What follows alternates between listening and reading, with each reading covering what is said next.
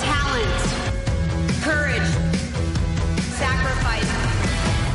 Marta de baile. Just for you. These are just some of the characteristics that it takes to be a superstar. Extreme Makeover de Baile Kids. My favorite things. A la playa con tus brothers. Cásate con Marta de Baile. Extreme Makeover Home Edition. Just for you. Más música. Mejores especialistas. Más invitados. My partner! Marta de baile. 14th season. It's pretty damn good and I love it. Just for you. Marta de baile. Solo por W Radio. Muy buenos días México, bienvenidos a W Radio 96.9 y bienvenidos al resto del mundo escuchándonos a de la, a través de la gran cadena wradio.com.mx o a través de martadebaile.com. Con esto arrancamos hoy, hoy lunes, Mermaids, Andy Pollack.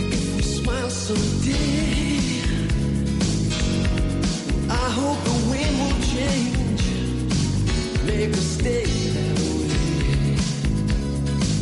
Catch us stealing paper chains on milky days. Will this never end? Always walk in my shoes or stop talking. Then you still be the best of friends. We should be swimming with mermaids.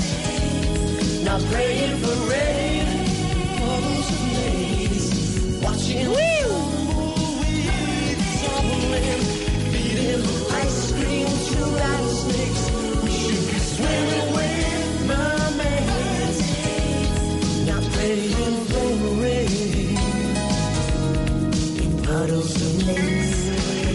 Esta canción, esta canción, híjole, ha de ser como de 1991. 90 y nombre, 89, por ahí. Uy, Y la poníamos mucho en, en, en WFM 96.9. la pasaban Eres la del 88, claro. Claro. Obviamente Andy Pollack eran ingleses y totalmente el estilo de ese pop inglés increíble de Frali y When in Rome y Ice House y The Blow Monkeys. Oigan esta joya.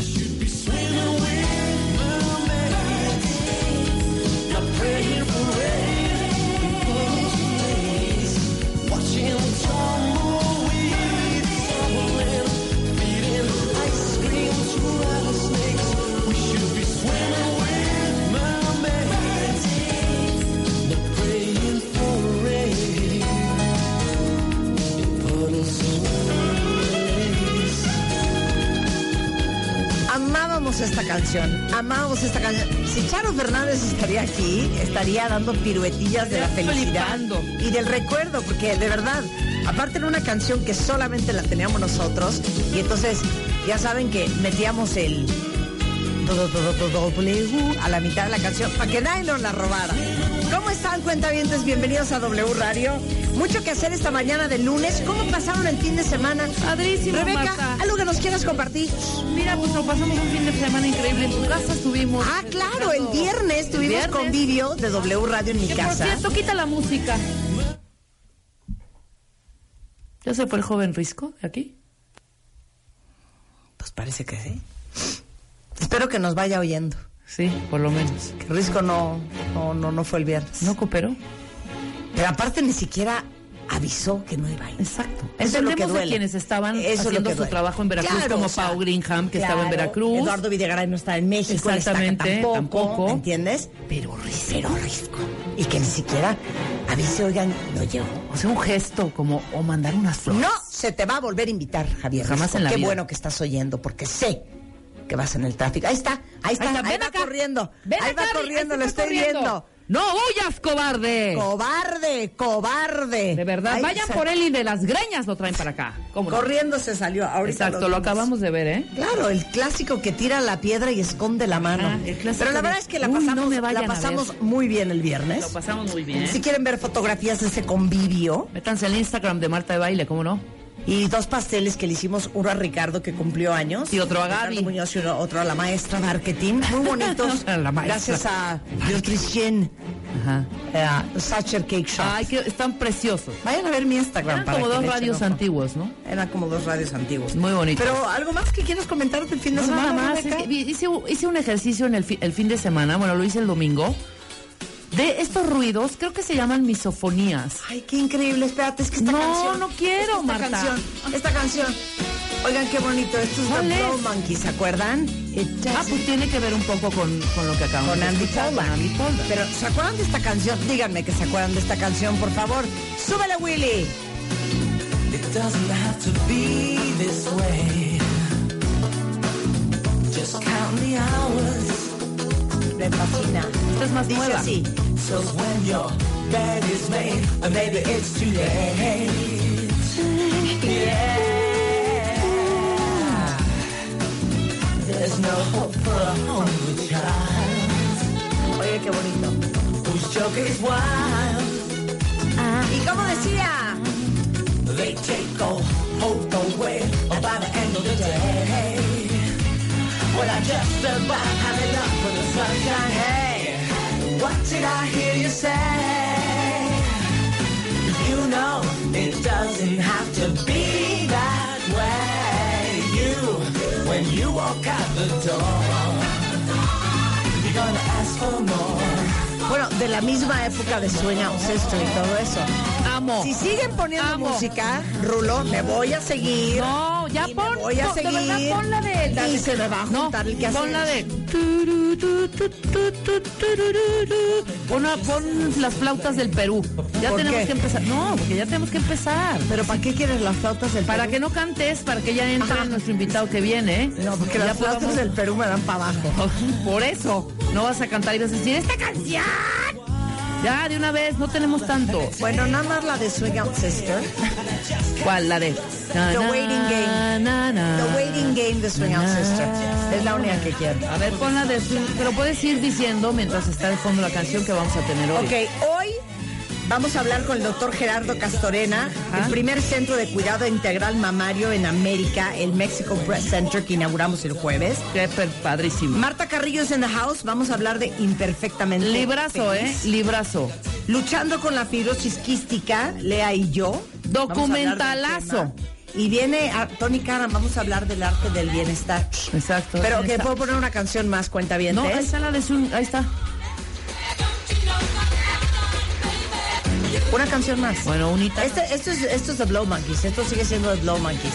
De esa época de gloria, de gloria. Bueno, órale, te de doy chance, te doy la- chance. el pop inglés, ¿ok? ¿Se acuerdan de esta? Dale. Eh, la vocalista se llamaba Corinne Drury.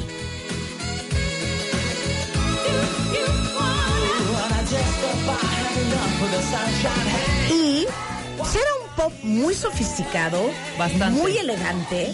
Como nude. ingleses que venían de Manchester, de the United Kingdom, pues eran del Sophistipop, así se llamaba, Sophisticated Pop, Claro. primo hermano de Spandau Ballet. ¿Se Exacto. de esto que sonaba así? Échala. La amo.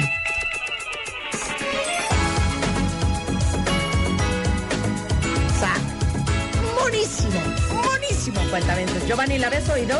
Ok, Giovanni, gózala, gózala. ¡Súbele, Willy! I spent too much time waiting for you.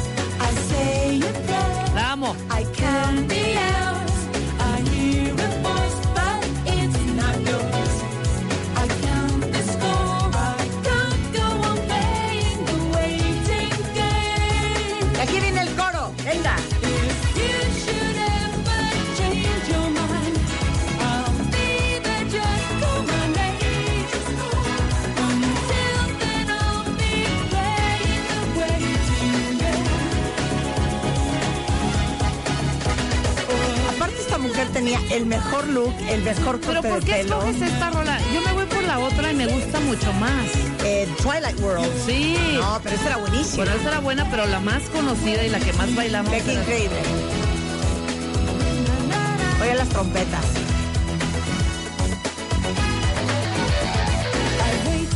Una joya. Ahora, ¿se acuerdan de esta?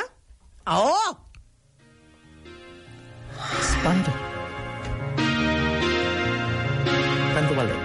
Ballet. Mi joya, mi joya. Thank you for coming home. Sorry that the chairs are all warm. I left them here, I could have a storm. These are my salad days, slowly being eaten away. Just another play for today. Oh, but I'm proud of you, but I'm proud Siento of que yo tengo el tono de voz de Tony Hadley. Es, es A el ver, mismo tiempo. a ver en el coro. Ve, vas a ver.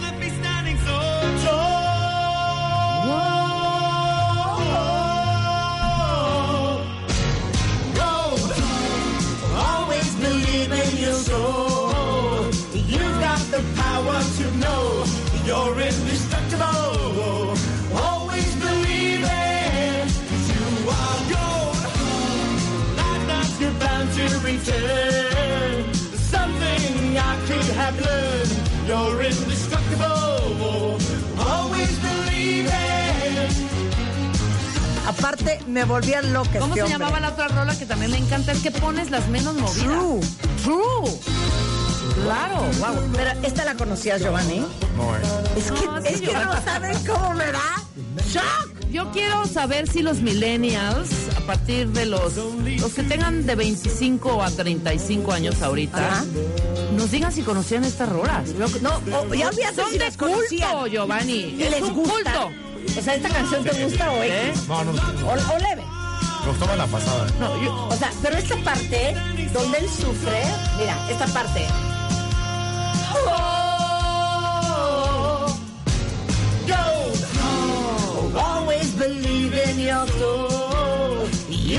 The power to know you're indestructible. Always believe it. Es una joya. A ver, ¿pero te gustó? Sí, sí, sí. ¿Te gustó? ¿Te gustó? Ok. A ver, espérate. I could have learned you're indestructible. A ver esto.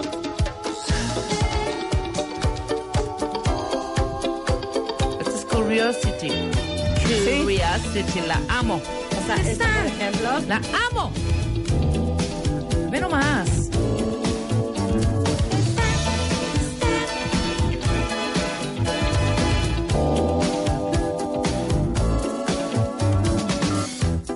sensitive child, keep running wild confined space. But you're not to blame, cause you're not the same. Get on the case.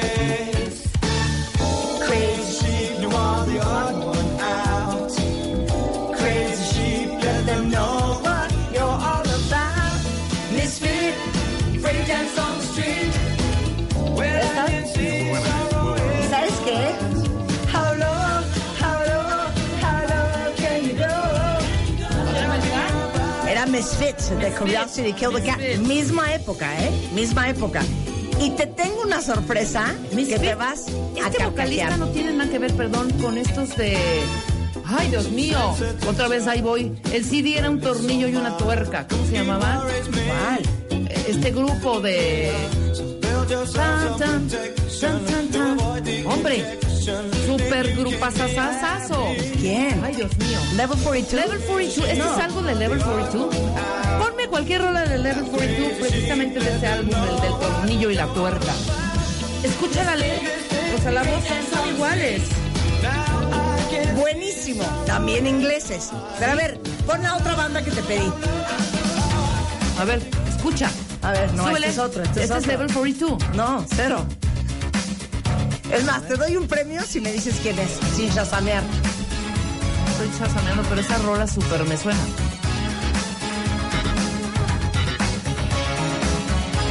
Howard Jones, Howard Jones. Cero. ¿No? Cero. A ver, quiero oír. Gonna make a move that knocks you over. You watch this turn, this one's gonna put you away. But I'm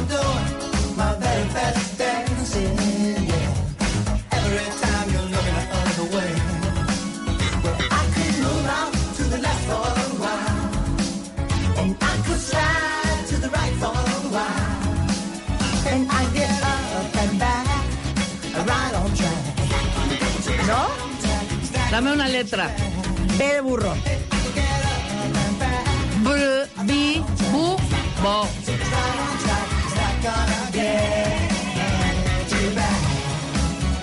B de burro. B de burro.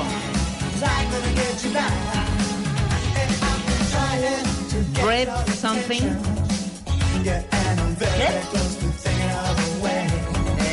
¿No? Déjame oír más, déjame oír más. Espérate, quiero el coro. quiero- Ya lo tengo, ya lo tenga. Ya lo tengo.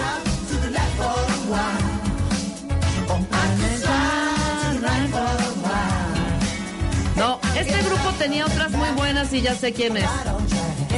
Totalmente. Eran los del club del desayuno, Marta de baile.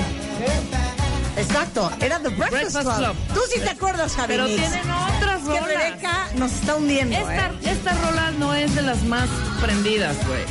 ¿Qué? Estás poniendo las letras del lado A, las rolas del lado B de los discos. Esta es buenísima. Ok. Es que no la quiero quitar. Buenísimo, buenísimo. One, two, three, four. ¡Wow! Ok, ahora ponle la suya, Rebeca. Es que quería compararla con un poco con Curiosity Kills the Cat. ¡Wow! Es Level 42, señores y señoras, del disco Pero del tornillo y la tuerca. The Breakfast Club era producido por, producido por John Jellybean Benítez, que fue Mismo, novio de Madonna. Y Madonna hizo coros, pero oigan esto.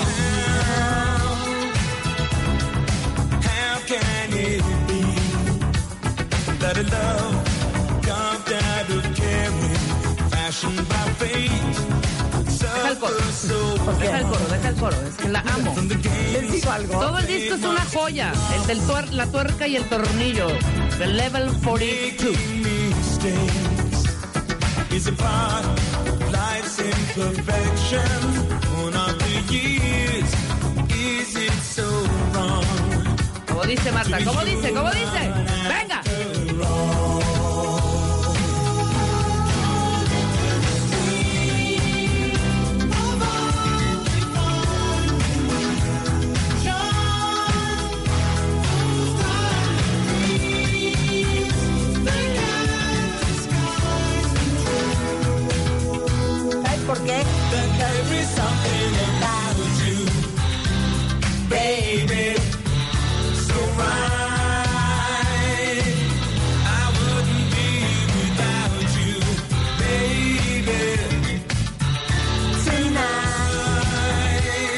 Mix, recuerdas Level 42, ¿verdad? Ok, esto era Mark King, ¿ok? Ahora, Javi nos tiene una sorpresa. A ver. Javi es el director de producción de W Radio y nos tiene una sorpresa. Vamos a ver quién la adivina primero. Exacto. Échala. We close our eyes, go west. Ya, Marta. Qué pesada. Buenísima. Es más, que Javi nos haga trivia, que Javi nos haga trivia. Más, pero tiene que ser de los ochentas, ¿eh? Sí. Ya Javi ya se está bueno, incorporando. la- está rápido, buscando va, rolas. una rapidita para que me Aparte, el güey de Go West era un cuero, Un ¿eh? cuerazo. Un cuero. ¿Qué pasó con ese Oigan, grupo? No sé.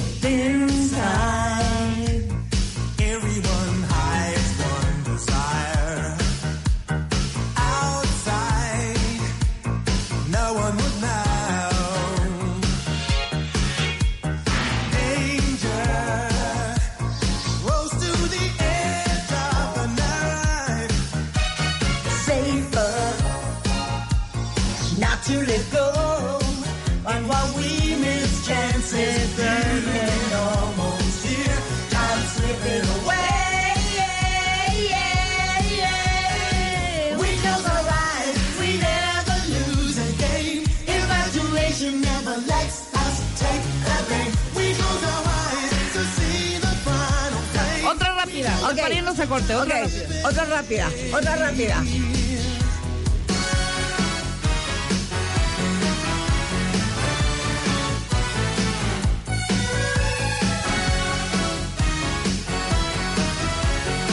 Gran, gran rola. ¿eh? Gran rola, gran rola. ¿Y estos que eran? ¿Ingleses también? ¿Era Ingleses, claro. Pues West era inglés. Y es esta nu, nu algo, nu. Eso eran, ¿qué género es este que me encanta? Se ve como New Wave. Como sí, New Wave, Sophisticated Pop, Ah, Soul, Sí. Blue Eyed Soul, que era el soul de los blancos. Me encanta. nomás esta parte.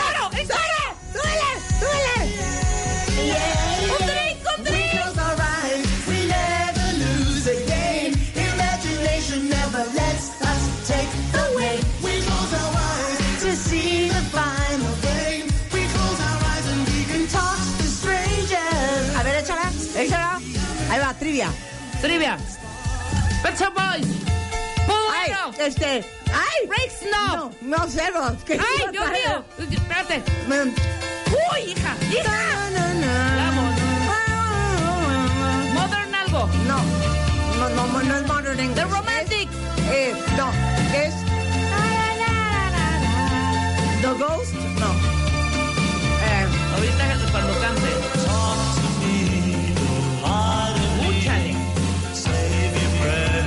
Me quiero matar. Billy Ocean. No, no es Tears for Fears, ¿no? No. Oasis. No. OMD. Orquesta Ah, sí, R&B, claro. Claro.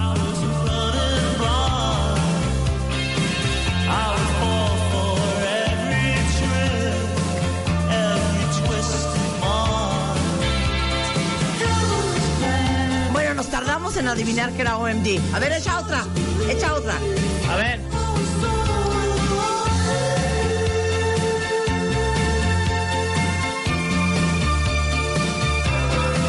Perdón.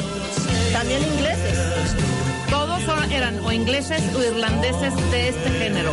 Casi todos. 100%. A ver, ¿tenemos otra alegría? Bueno, luego que no digan que se nos juntó el quehacer, ¿eh? Exacto, Nada más digo.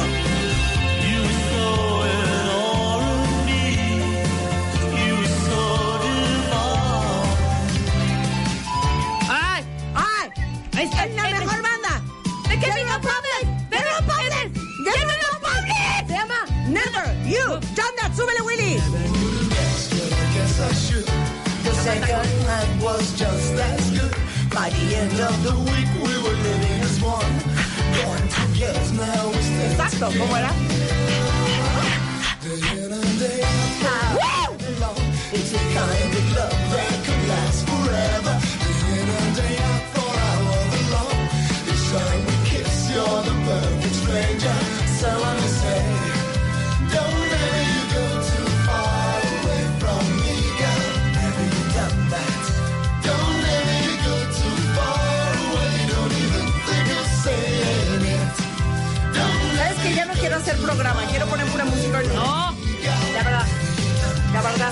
verdad. ¿Para qué invitaron a Tony Karam si saben cómo se pone?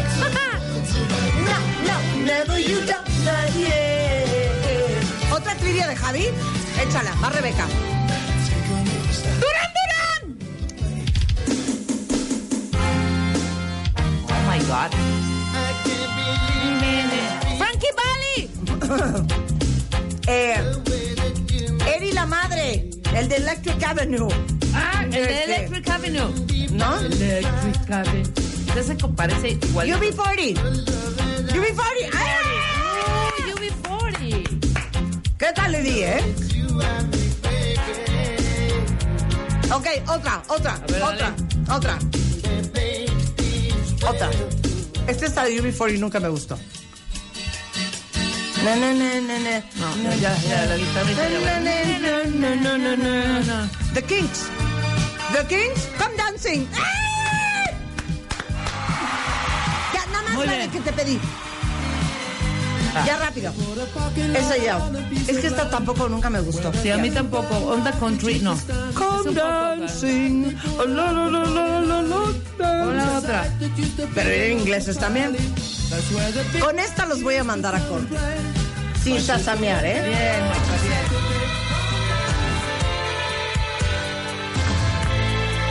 Sin chasamear. Besos al primer cuentaviente que me diga quién es.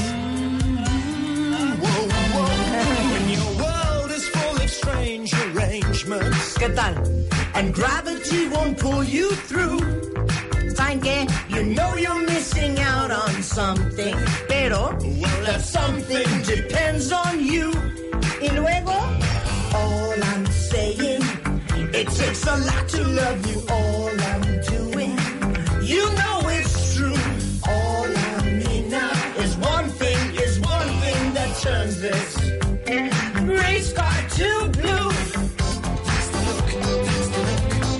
¿Qué tal esta Claro, canción? The Look of Love. Les prometo que Love. del corte nos vamos a poner a trabajar. Sí, vamos a de ser está. lunes de recreo. Tan, tan, tan. Pero ¿qué tal prendimos el lunes? ¿Qué tal prendimos el lunes? Bien. Espérate, nada más esta parte, nada más esta parte. The reason for living, your reason for living. Don't ask me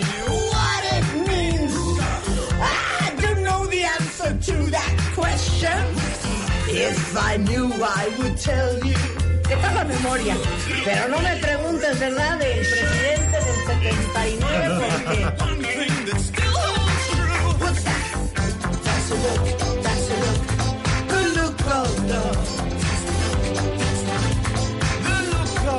Onda Tony Cara, onda Tony Cara. Que venga Tony Cara. Oigan qué padre el, el puente.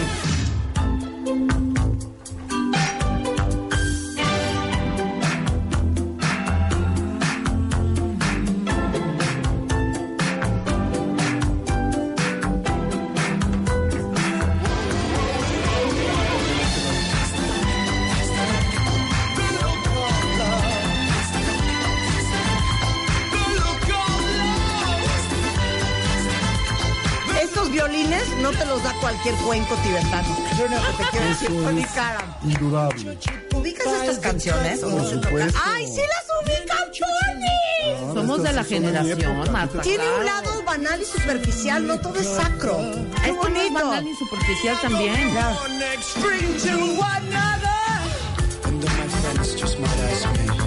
¿Cómo se le hace para estar bien? O sea, ¿están captando lo que les estoy preguntando? ¿Cómo uno obtiene bienestar? ¿Cómo le haces ¿Cómo le haces? para estar bien? Hombre, Solo ¿Ya? Tony sabe, ¿eh? solo Tony sabe. Tony Karam, presidente de Casa Tíbet, el líder budista de este programa. Regresando del corte. Ah, otra, otra vez, en W Radio. A ver, Charlie tiene una trivia. ¿Qué nos vamos a ganar quien la adivine? ¿La corona? Ok, mis respetos, tus respetos. Ok, échala. Esto es Erasure. ¡Ándale! ¿Ya para qué juegas, Rulo? ¡Qué bonito lunes! Qué bonito Es lunes. W Radio. Una pausa y regresamos. We're gonna be, we're gonna be together again. Síguenos en Instagram como Marta de Baile. No te pierdas contenido extra y lo mejor del día. Instagram, Marta de Baile. Están ahí mis vidas, me oyen, me escuchan. Este mes, Talía arrasa con Revista MOA. Hablamos de todo. Que la vida, que los negocios, que el amor, que los obstáculos, pero eso sí, cero victimismos. Te vamos a decir cómo soltar tu papel de víctima y alejarte de los que están instalados ahí. Además, tus relaciones son un infierno, ¿cómo dejar de escoger al diablo? Y si te fascina decir te lo dije, aguas, porque hace mucho daño. MOA Septiembre, una edición para cambiar, empoderarnos y dejar de ser víctimas. Una revista de Marta de Baile.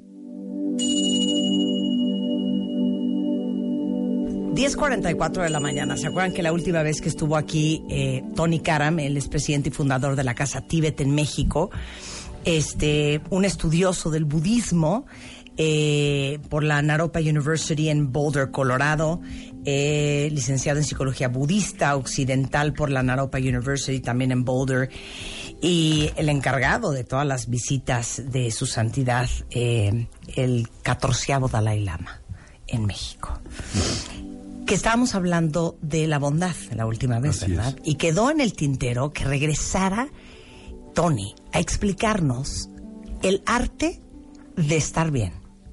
Estar bien a pesar de los problemas que tenemos cada uno de nosotros en nuestra vida.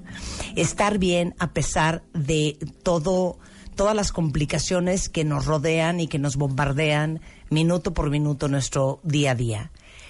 ¿Cómo se está bien a pesar de nuestras pérdidas? Bueno, a pesar Marta. de no tener lo que quieres, a pesar de las frustraciones, porque hay gente, aunque no lo crean, que está bien Así es, a pesar de. Así es.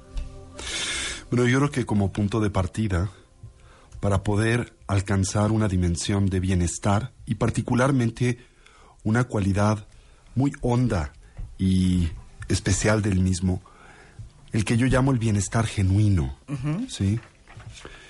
Es esencial que nosotros establezcamos una distinción entre lo que comúnmente concebimos como felicidad y lo que, por ejemplo, en un contexto de esta ciencia cognitiva y contemplativa que es el Buda Dharma, se describe o subraya como el bienestar genuino, duradero o auténtico en general. ¿sí? A ver.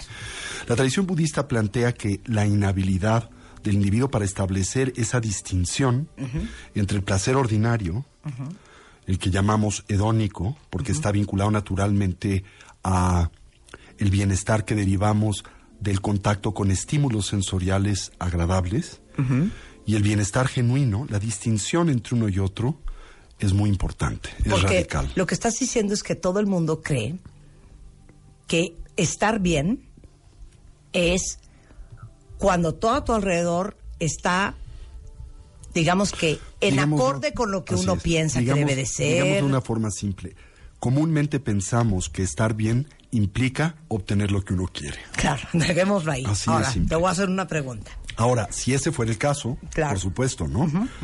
Entonces, en el momento y bajo las condiciones en donde en efecto obtienes lo que quieres, que por cierto son breves y raras en la vida, pero olvidemos ese objeto de debate. Digamos, en los momentos en que tienes lo que quieres, tendrías que manifestar un alto grado de bienestar y felicidad, lo cual tampoco es así necesariamente Y tampoco ni dura. necesaria- Y tampoco dura, ni claro. necesariamente corresponde con la realidad. O sea, el bienestar del budismo es el estar bien con lo que sea que acontezca a lo largo de tu vida sobre un acontezca, entendido, claro. sobre un entendido fundamental. Y es tan autoevidente que a menudo nos cachetea, ¿verdad? No tenemos la capacidad, debemos de renunciar a ese reclamo de manipular y dominar el mundo que nos rodea. Renunciemos a ese reclamo. No importa quién seas, no importa cuánto poder detentes, no importa cuán brillante te caracterices, no importan esas variables, es imposible controlar al mundo que te rodea. Así que tienes de dos sopas. O aprendes a interactuar con esos estímulos y condiciones vitales de una forma positiva y creativa, o te condenas a ti mismo a la decepción, el dolor y el sufrimiento. cuando le dices a alguien, bueno, por eso, ya sé que está cañón, pero estate bien. ¿Qué te pasa? ¿Cómo voy a estar bien? Cuando me hizo lo que me hizo, cuando me pasó lo que me pasó, Y cuando es- la cosa está como está. Y esa persona tiene absoluta razón, Marta, pero la tiene desde un punto de vista de distorsión cognitiva. ¿Eso qué quiere decir? Que mientras esa persona genuinamente piense que la causa primaria de su malestar está afuera, por supuesto que no va a poder resolver ese conflicto ni aliviarle mientras no pueda tener injerencia y aliviar la circunstancia que a éste se le presenta. Desde esa perspectiva tiene razón. El Claro. problema es que esa perspectiva es incorrecta. ¿Por qué? Porque aquello que este individuo persona concibe, detona, propicia, eh, activa ese conflicto y dificultad, tan solo opera como una causa cooperativa del mismo, no es su causa sustancial. Esto es, es algo que en efecto contribuye al conflicto, pero no lo propicia. Y lo que propicia primariamente ese conflicto es la manera en que nosotros le percibimos, cómo lo concebimos, cómo lo empoderamos. Y eso entonces no se resuelve manipulando esa condición y circunstancia. La única manera de poderlo atacar con éxito es transformando la estructura con la que nosotros concebimos, interpretamos ese conflicto. Porque ese conflicto no es, no existe como aparece como una causa genuina de dolor, sufrimiento e insatisfacción. O sea, lo que quieres decir es que perception is reality. Bueno, La forma en que tú decidas lo percibirlo No, no, es no. como se va a manifestar. Así es. Y no eh, nos conformemos con la opinión de Marta de Baile o la mía. William James, el padre de la psicología clínica en Occidente, tenía una frase muy hermosa. Decía, en este momento lo que nosotros percibimos es nuestra realidad. Eh, cállate. En este momento lo que nosotros percibimos es nuestra realidad. A ver, te voy a hacer esta pregunta. El otro día les contaba yo a los cuentavientes que mi papá no vive en México, nos hablamos cada semana para ver cómo estamos. Y me dice, ¿cómo estás, hijita? ¿Cómo va todo? Y empiezo yo, tréquete, tréquete, tréquete, tréquete, tréquete. Y entonces esto, y entonces el negocio, entonces no sé cuánto, entonces pasó, y entonces fui, entonces vine, y aparte México, y no sabes qué complicado, y entonces la inseguridad, bla, bla, bla. Y después de que dije todo lo que dije, mi papá se volteó y me dijo, sí, sí, sí, pero tú estás bien. Tú eliges estar bien. Mi pregunta es, ¿estar bien es una decisión? Yo creo que la felicidad es una decisión personal, como también lo es el dolor. Si no fuese así, todas las personas que se vinculan y se ven expuestas a vicisitudes en la vida tendrían que responder a las mismas de la misma manera. Y al mismo tiempo todas las personas que se ven expuestas a todo género de estímulos favorables tendrían que responder a los mismos de la misma manera, de forma continua, en independencia de condiciones y circunstancias. Por ende. La realidad es que no es así. Por ende, ¿qué es lo que determina una u otra condición? La mente. Así decía el Buda. ¿No? La felicidad sigue una mente virtuosa como la sombra sigue al cuerpo, la mente es reina. La infelicidad sigue a eh, el individuo como la sombra sigue al cuerpo, la mente es reina. ¿Sí? O sea, la mente determina la manera en que nosotros interactuamos con el mundo. Y creo que el problema es que se nos olvida que la experiencia que del mundo tenemos está siempre conformada por la mente, no está determinada por nuestro entorno. ¿sí?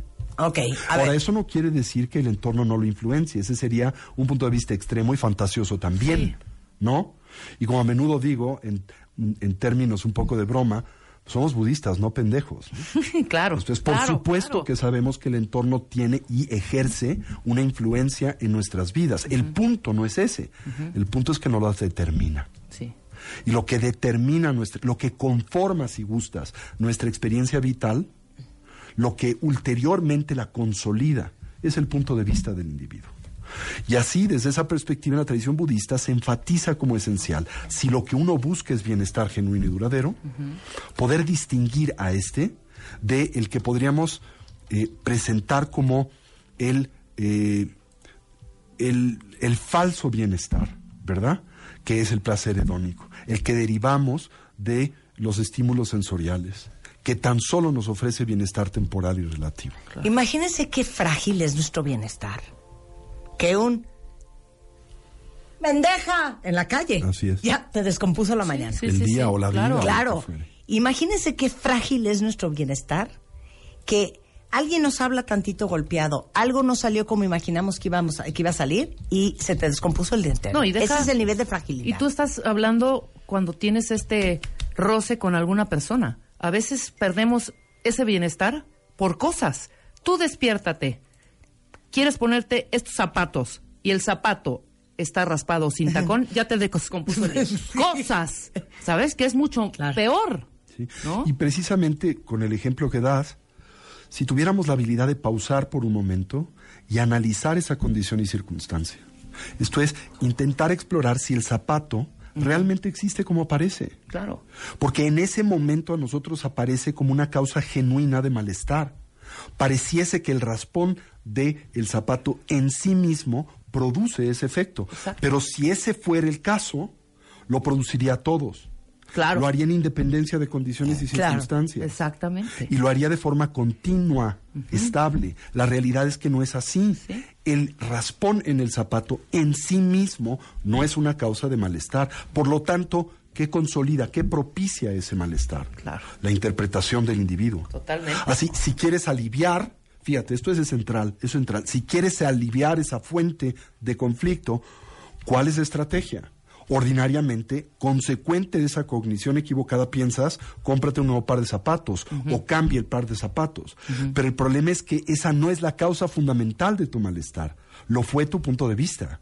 Por lo tanto, lo que tienes que hacer es transformar tu punto de vista. ¿Y cómo lo puedes hacer? Bueno, hay tantas avenidas, pero una muy primaria. ¿Cuál es la naturaleza del zapato? El zapato es en sí mismo impermanente, es transitorio, es frágil, los zapatos no duran para siempre, los zapatos se rayan. Esa es la naturaleza del zapato.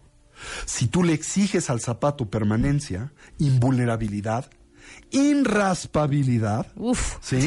le estás proyectando al Eres un zapato una cualidad que no le No la corresponde. tiene, Por ende claro. eres Y un por lo tanto, imbécil. estás generando condiciones y circunstancias para tu decepción y dolor. Ok, Wow. regresando del corte, quiero que me digan ahorita en Twitter y en Facebook, ¿quién de ustedes ahorita no está bien y por qué?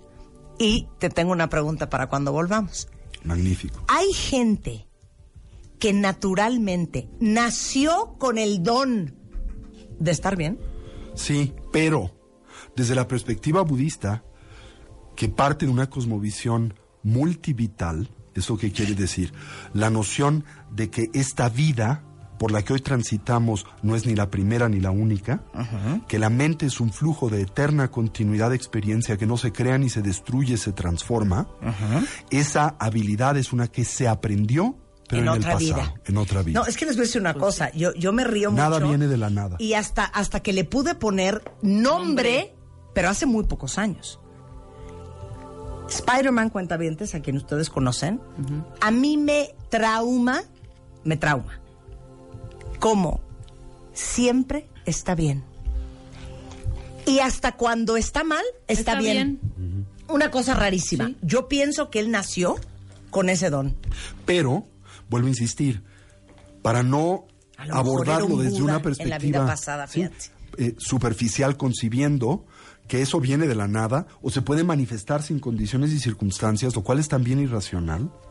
La tradición budista sí, probablemente nació de esa manera, pero en consecuencia de lo que cultivó y desarrolló en el pasado, dado el hecho de que la mente, la conciencia, no comienza en el momento del nacer.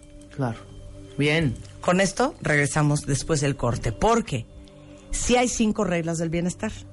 Y regresando, una por una, Dame se las las va a dar Tony Karam. Regresando en W Radio. Lunes de paz y bienestar. Primer lugar, primer lugar, primer lugar en México. Séptimo lugar, séptimo lugar a nivel mundial. Están ahí, mis vidas. Me oyen, me escuchan. Este mes, Talía arrasa con Revista MOA. Hablamos de todo. Que la vida, que los negocios, que el amor, que los obstáculos, pero eso sí, cero victimismos. Te vamos a decir cómo soltar tu papel de víctima y alejarte de los que están instalados ahí. Además, tus relaciones son un infierno, ¿cómo dejar de escoger al diablo? Y si te fascina decir te lo dije, aguas, porque hace mucho daño. MOA Septiembre, una edición para cambiar, empoderarnos y dejar de ser víctimas. Una revista de Marta de Baile. 11.09 de la mañana en W Radio y estamos hablando de cómo puedes aprender a estar bien cuando, según tú, todo alrededor no está bien. Y hablamos de lo importante que es la percepción de lo que crees que es la realidad. Tony Karam, presidente y fundador de Casa Tíbet, nos está dando una clase del arte del bienestar. Y hay cinco reglas del bienestar muy puntuales que pueden empezar a aplicar en su vida el día de hoy, Tony. En efecto, yo creo que es una forma muy práctica y simple de abordar nuestro tema y que es coherente a la instrucción y a la enseñanza que es propia de la milenaria tradición de sabiduría del budismo. La primera de estas recomendaciones es el liberar el corazón del odio. Primero las enuncio, ¿verdad? Liberar a la mente de las preocupaciones, liberar al espíritu de la soberbia, aprender a dar, que es una de las reglas, diría yo, primarias del bienestar, y aceptar eh, más las distintas circunstancias del vivir, en especial aquellas sobre las que nosotros naturalmente no tenemos injerencia, como también esperar menos, demandar menos del mundo, particularmente una demanda que es por naturaleza fantasiosa, neurótica y fuente de decepción, que es que éste nos aporte bienestar y felicidad. ¿Sí? No, nada fácil, ¿eh? Nada fácil. Nada pero, fácil. bueno, pero decía uno de mis maestros tibetanos, cuando yo precisamente le externaba esta observación, decía... Yo dijiste, "Nada fácil". decía, oye, eh, este desarrollo evolutivo del que habla la tradición budista, centrado en el cultivo de la sabiduría, es algo muy difícil. Y él decía, es cierto, Pero considera lo siguiente, cuando contemplas el costo de la sabiduría, ¿por qué no evalúas el costo de la ignorancia? ¿Sí?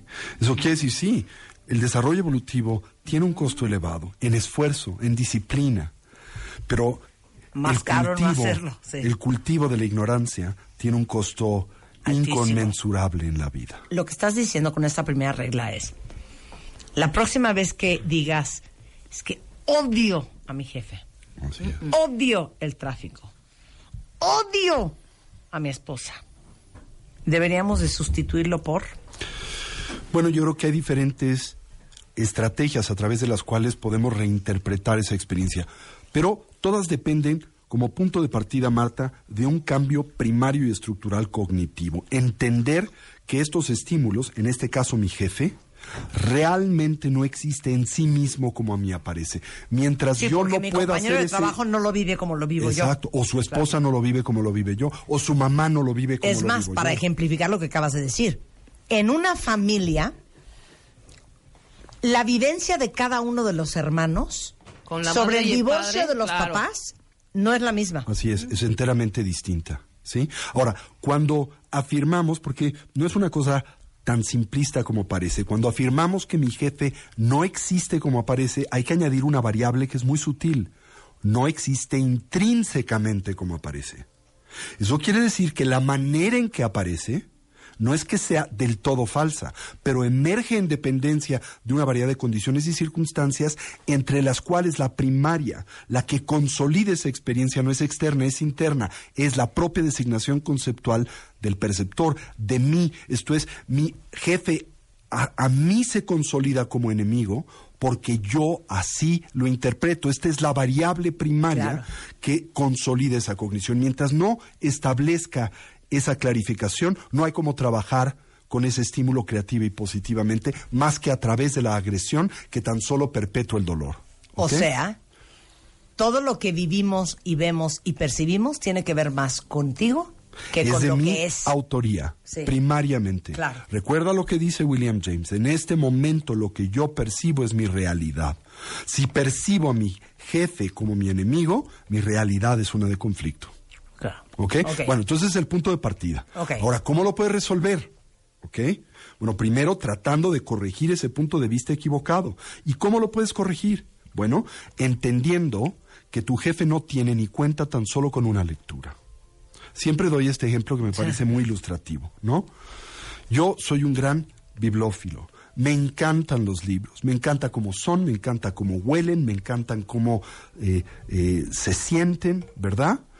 Y si yo presto un libro, lo peor, la peor afrenta que puedes hacerme es regresármelo de alguna manera maltratado. Y lo peor que le puedes hacer a mi libro es subrayármelo. ¿Por qué razón?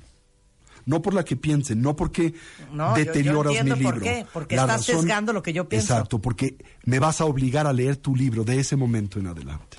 Y como yo leo estos libros recurrentemente en la vida y lo hago consciente de que la lectura es distinta en las diferentes etapas y circunstancias de mi vivir, son diferentes libros, si tú me los subrayas, me vas a obligar a siempre ver lo que tú ves. En esa condición, el mismo libro. Y en ese sentido, la magia de la lectura se trastoca. ¿Me doy a entender? Sí, claro. Ahora, ¿qué puedo concluir? ¿Qué te tendría que decir? Nunca subrayes el libro. ¿Por qué? Porque tiene muchas voces, en muchos diferentes momentos, muchas lecturas. No solo los libros tienen muchas lecturas, toda circunstancia de vida tiene muchas lecturas, toda experiencia tiene muchas lecturas. Ahora, por ejemplo, ¿cuál es una lectura alternativa de tu jefe, por difícil que sea? Bueno, piénsalo de esta manera.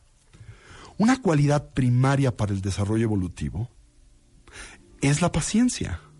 Bueno, la paciencia es algo que se tiene que aprender. Este individuo puede ser un maravilloso maestro de paciencia. Y si le contemplo de esa forma, se transforma la cognición que tengo de esta persona y de esta condición y circunstancia. Imagina que te dices, hoy tengo mi seminario personalizado de paciencia y tengo un maestrazo. ¿Sí? Que me está ayudando a señalar esta intolerancia en mi vida y me está dando herramientas para superarla, por lo que le tengo gratitud, no hostilidad. Dos, Yo tengo que convivir con esta persona unas horas al día y claramente es un suplicio. Pero esta persona tiene que convivir consigo mismo toda su vida, por lo que se convierte en un objeto de compasión y no de hostilidad.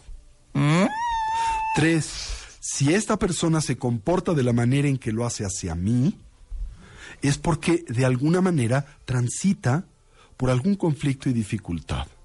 Hay un dicho tibetano que es tan simple pero tan profundo que dice, la gente se porta mal porque se siente mal. La gente se porta bien cuando se siente bien, ¿sí? Así que si esta persona se porta mal es porque se siente mal. ¿Cuáles son las causas de su malestar? Parezco ser yo, parece ser mi trabajo, pero en realidad son una miriada de condiciones y circunstancias, ¿verdad? Que interpreta de tal manera que le brindan conflicto y dolor. Es una fuente de compasión. ¿Por qué? Porque esta persona, como yo, desea ser feliz y dejar de sufrir y no sabe cómo. No, pues con razón el Dalai Lama es el Dalai Lama, y así es como piensa. Así piensa. 24 horas al día. 24 horas al día. Y ya sé por qué nos vamos a ir todos nosotros al infierno. sí, claro. Ok, Entonces dos. es un ejemplo de la Sí, primera claro. regla Ajá. de Dos. vida, ¿no? Liberar a la mente de las preocupaciones. ¿De qué estás hablando? Es muy simple. Las preocupaciones constantemente nos impulsan hacia un mundo de experiencia fantasiosa. ¿En qué sentido? Se basan en siempre estar en el futuro. ¿Sí? Pero el futuro no existe y se puede manifestar de una miriada de diferentes maneras que nos pueden ser insospechadas. El pasado no existe. Ya desapareció, ha dejado de existir. Lo único que existe es el presente. Y cuando estás obsesionado por el futuro y el pasado, eso único que existe también se desvanece. La vida pasa como un relámpago que ilumina por un instante la oscuridad de la noche. Y si no estás, la pierdes. Así que la preocupación se centra en siempre estar en el futuro o estar atado al pasado. Claro que aquí tenemos que hacer una distinción de sentido común. Hay preocupaciones válidas. No hay comida en el súper, tengo que ir al súper y comprar lo que vamos a comer en el día. Pero esa es una preocupación que no está enraizada en una obsesividad neurótica que te quita la vida, ¿verdad? Esta representa un apego fantasioso al futuro y al pasado que todavía no son. Vive el presente. Tres. Tres, libera al espíritu de la soberbia. ¿Ok? Pero no me gusta la soberbia. La palabra nunca me ha dicho gran cosa, así que la traduzco de otra manera. La importancia personal. ¿Sí? A ver, explica. Hay eh, una anécdota de mi maestro que decía, Tuguyen Rinpoche, que los seres humanos vivimos una gran tragedia porque vivimos nuestras vidas, ¿verdad? Las transitamos sintiéndonos en las mismas agraviados. ¿Sí? Sufres porque toda tu vida te has sentido por algo o alguien agraviado. ¿Por qué? Porque has exacerbado tu sentido de valía. Porque tienes un ego, ¿verdad? Fantasioso. Porque te consideras el centro del universo. Porque piensas que todo existe como a ti aparece. Porque te concibes la única persona dotada de merecimiento en el mundo. Pero la importancia personal, exacerbamiento de la noción que tenemos de nosotros mismos, ¿de qué nace? Nace de la incapacidad de entender un principio muy primario de la realidad, la interdependencia. Nadie existe como isla, nadie existe de forma aislada. Emergemos en dependencia de todo lo que nos rodea y todos los que nos rodean. No estamos solos, nuestro bienestar depende también del bienestar de los demás. Eso es un elemento importante para contrarrestar la importancia personal. Es como cuando venía hace un momento en el tráfico y me habían citado para el programa a las 10 de la mañana, pero hice una hora y media para llegar al programa. ¿Sí? Y mientras estaba en uno de los múltiples atorones, empezó a surgir en mí una sensación de ansiedad. No voy a llegar al programa, ¿no? Y empecé a observar el resultado de este esquema mental en torno a mi percepción del resto de los automovilistas. Y empecé a generar un sentido de hostilidad y una sensación de merecimiento. Esto es, yo soy el que tengo que llegar, yo soy el que tengo urgencia, nadie entre ustedes, así que no se pongan enfrente de mí. ¿Cómo lo contrarrestas? Pausas por un momento y dices, todas estas personas con las que comparto la calle de la misma manera que yo, desean llegar a algún lugar y lo merecen tanto como yo. Todas tienen una urgencia de llegar, no solamente yo. ¿verdad? Y entonces esta sensación de alienación, esta sensación de hostilidad empieza naturalmente a disminuir, consecuente de esta concepción fantasiosa que la anima, que es la importancia personal. La noción de que yo soy el único que transita por la calle o que el único que tiene merecimiento o el único que quiere llegar a un destino. Cuando entiendes que no es el caso y que finalmente todos desean ser felices, dejar de sufrir y lo merecen, este sentido de importancia personal empieza a disminuir. La soberbia es una de las causas primarias del dolor y el sufrimiento en la vida. Decía mi maestro, la importancia personal es una enfermedad progresiva y mortal. Pero ¿no sientes tú que, por ejemplo, naturalmente el, el pueblo japonés tiene eso? Me acaban de contar, por ejemplo, que en Japón cambiaron el papel en el que imprimen los periódicos para que sea papel. ¿Quién me contó? ¿Me lo contaste tú? ¿Quién me lo contó? Para que a la hora de que pases las hojas, no hagas ruido y no molestes al de junto. Sí, porque la cultura japonesa es una cultura Wow. que exacerba este sentido de sociedad, de integración, De colectivo y no de colectividad. individualidad. Mientras que la sociedad occidental, creo, de forma muy detrimental para nuestra calidad de vida Me, en general. myself and I. Sí, exagera un sentido de individualismo exacerbado y neurótico que te desconecta, que genera una sensación de inconexión con el entorno que te rodea y que culmina en su expresión más extrema en la devastación del planeta en el que vivimos. Claro. Ahora sí que yo, yo, mío, mío. Así es. Cuatro. Après de moi, le déluge. Después de mí, el diluvio. Exacto. ¿Sí entendiste, va, Rebeca? Sí, totalmente. Aprender a dar.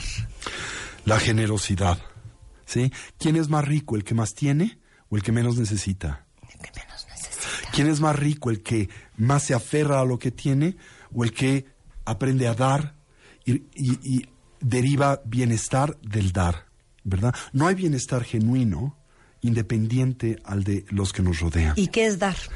Pues soltar, primariamente. Yo creo que el sentido más primario de lo que entendemos por generosidad es el arte de dejar ir, de soltar. Y noticia, cuentavientes. Esto es algo que tenemos que aprender, nos guste o no. O en términos de baile, whether you like it Or not. Vas a tener que soltar todo. Para empezar, nos vamos a morir y vamos a tener que soltar todo lo que nos rodea. Además. Así que más vale que nos entrenemos en eso. Y la mejor manera para entrenarte es cultivar la generosidad. Dar paciencia, Tiempo, compasión, tiempo. alegría, comprensión, empatía, ¿verdad? Hay diferentes, evidentemente, grados de generosidad. Pero curiosamente en la tradición budista se dice que la expresión más limitada de la generosidad es la económica. Y la más elevada es dar o compartir los medios que propician la libertad del individuo del sufrimiento, el dolor y la insatisfacción. Hay un dicho tibetano que dice que si le das a alguien comida, alivia su dolor por un día. Si le das a alguien educación, alivia su dolor por una vida. Pero si le das a alguien la sabiduría que libera del sufrimiento, le alivias por múltiples vidas. Vuelvo a decir, por eso el Dalai Lama es el Dalai Lama. Y por último, Aceptar más y esperar menos. ¿Sí? Yo creo que esta es Ahonda, tan ahonda, importante. ¿no? Aceptar más quiere decir el saber que hay tantas variables en la vida, en el mundo, sobre las que en efecto nosotros no tenemos control ni injerencia. El soltar esta demanda fantasiosa y neurótica de intentar controlar al mundo y además el saber que aún de tener éxito en esa empresa, lo cual es imposible, pero imaginando que lo lográsemos, no hay garantía de que nos produzca el resultado que deseamos. ¿Sí? yo creo que vivimos mucho con esta idea de que la vida nos debe, Sí. ¿no? Y también porque pensamos que nuestro bienestar depende de aquello externo a nosotros. ¿Sí? Eso se resume en expectativas. En y expectativas neuróticas. ¿Qué es una expectativa neurótica? Que el mundo opere como una causa genuina de bienestar y de felicidad. ¿Sí? Eh, Dame la expectativa más común. El dinero. El dinero me va a hacer feliz. Los bienes materiales me van a aportar bienestar duradero. El nombre, la fama, el reconocimiento, el poder, la influencia. ¿Sí? Ya entendieron por qué el Dalai Lama es el Dalai Lama. Sabes que entre más aprendo del budismo, más budista quiero ser. Y es la ciencia del sentido común. Desgraciadamente, este es el menos común de los sentidos, Marta. ¿Sí? Eh, Tony Karam es eh, presidente y fundador de Casa Tíbet aquí en México. Y cada vez que viene al programa siempre los invitamos a que si esto les suena, eh, pues pueden ser parte de los programas de aprendizaje Así es. De, de budismo. Y este fin de semana en la Casa del Tíbet de México ofrecemos nuestro último seminario de introducción al budismo que intitulamos precisamente así, En pos de la felicidad genuina, principios generales de la psicología budista. ¿Sí? Y Será empieza sábado y este domingo, fin, sábado y este fin de semana. Pueden consultarnos en el 55 11 0802 55 11 0802 en Twitter, en ah, Facebook. eh, pueden visitarnos en la Casa del Tibet, Orizaba 93, Colonia Roma, o en nuestra página web casatibet.org.mx. Tanto que aprender cuentavientes.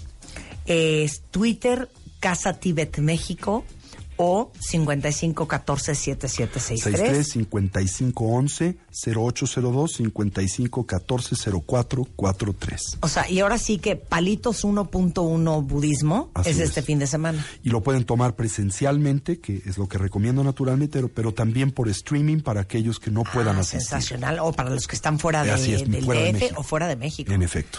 Buenísimo. Tony, un placer tenerte aquí. El siempre. placer es siempre mío estar Muchas aquí gracias. en familia. Muchas gracias. Son las 11.27 de la mañana en W Radio.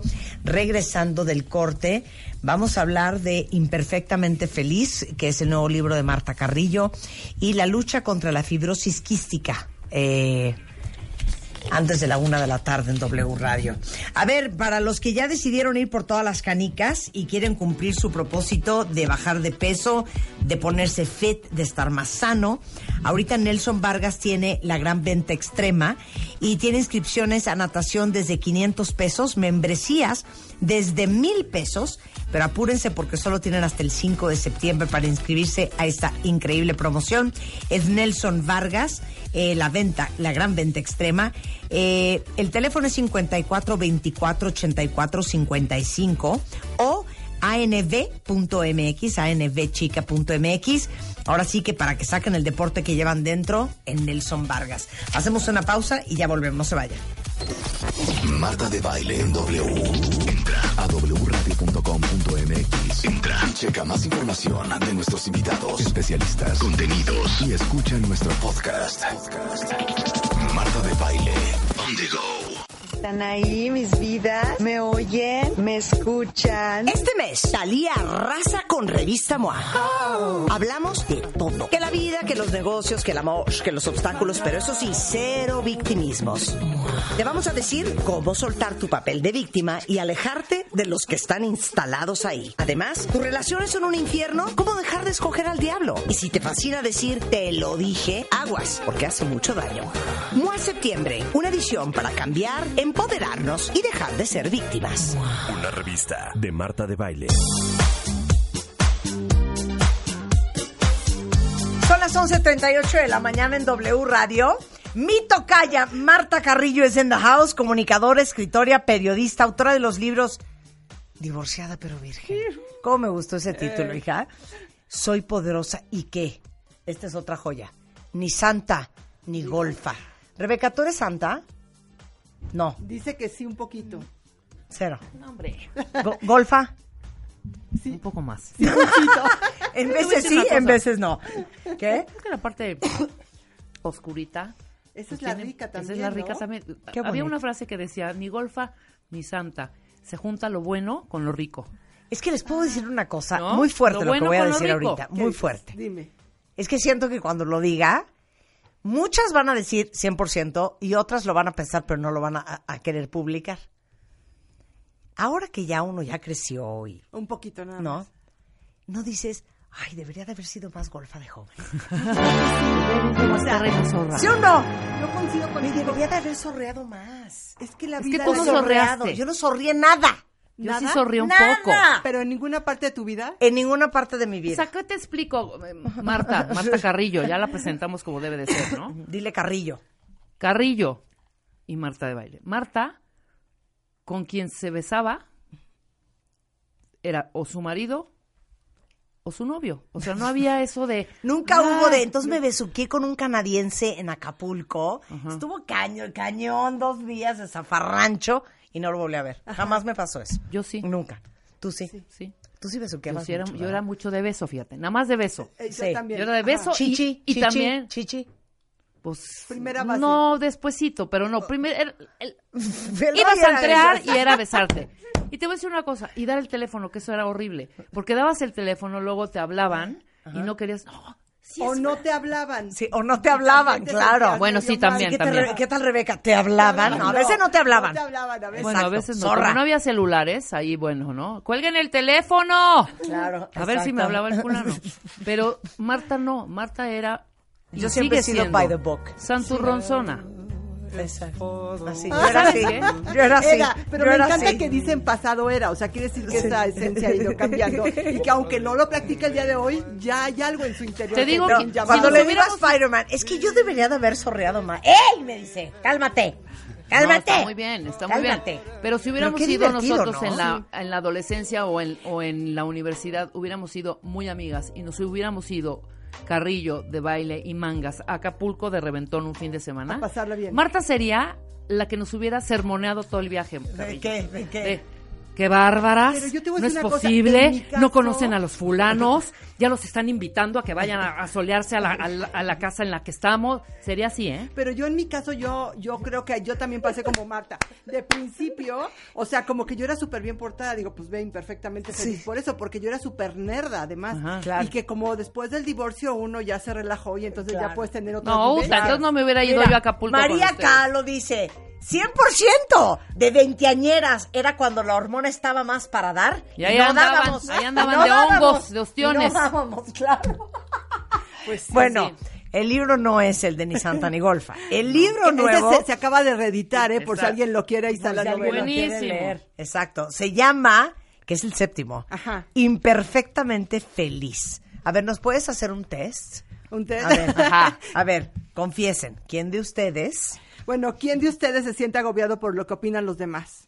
Sí, a O sea, veces sí, a Giovanni veces yo no. lo veo tan mortificado con eso. A ver, Giovanni, tú dinos. Estoy muy agobiado.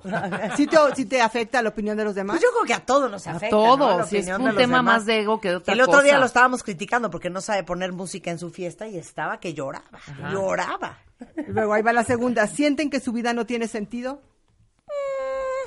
A veces. No, pero entiendo perfecto lo que dices. Exacto. luego- O sea, que dices, ¿todo esto para qué? Sí. Si al final Todo vamos a morir. desmadre, ¿pa? Ajá. ¿De qué sirve? ¿No? El día a día, dices, te Claro. levantas y dices, ¿tiene sentido ¿Qué es hoy? esto? Ajá, Claro. ¿no? La tercera, ¿no, se sien- ¿no te sientes a gusto contigo misma? A veces sí, En veces y en veces, ¿no? totalmente. Pues sobre eso gira mi libro. O sea, ¿cómo se te ocurrió escribir sobre Mira, ser yo siempre escribo sobre mis propios procesos, o sea, sí soy como muy intensa y tengo que vivir las cosas para escribirlas. Y de repente, los últimos dos años de mi vida me di cuenta que yo sí estaba muy hacia afuera, que estaba poniendo todo mi, mi interés y todo lo que me sucedía en la opinión que otros tenían de mí y no de lo que yo realmente era. Retomarme ha sido todo un trabajo interno de echarte clavado porque creo que no hay otra forma de pues encontrarte a ti misma que echarte el clavado. Claro. Entonces es a través de la autoobservación y de la autorreflexión. Y entonces este libro lo escribí por eso, porque me di cuenta que desde que yo soy una niña he estado en función de otros. O sea, Sí. yo fíjate, qué tan nerda pude haber sido que saqué 10 de promedio en la primaria, en la secundaria y en la preparatoria. No, hija. 9.86 en la universidad con mención honorífica y mejor promedio de mi generación. Me dediqué a estudiar, a estudiar, a estudiar y un día me senté y dije, ¿por qué tantos dieces? A ver, explícame, Marta. Y resultó que lo único que estaba haciendo es buscando la mirada de mi padre. Y te das cuenta cómo de repente aprendes que amar es complacer a otros, que amar Qué es cañón, estar en función, en función de otros y de verdad de repente es voltear la mirada a ti y decir, ¿dónde estoy parada? ¿Para qué hago lo que hago? Claro, oye, que amar es convertirte en lo que la gente cree que eres o debes de ser. Exactamente, y así lo vamos transitando todos. O sea, y tenemos 20 mil voces en la cabeza que te van diciendo tu mamá, tu tío, tu abuela, porque las creencias las tienes basadas en alguien que te dio, te dijo algo como una autoridad y tú las, las introyectas. Y en ese momento actúas con base en todas tus creencias. Entonces crees que la vida tiene que ser eso.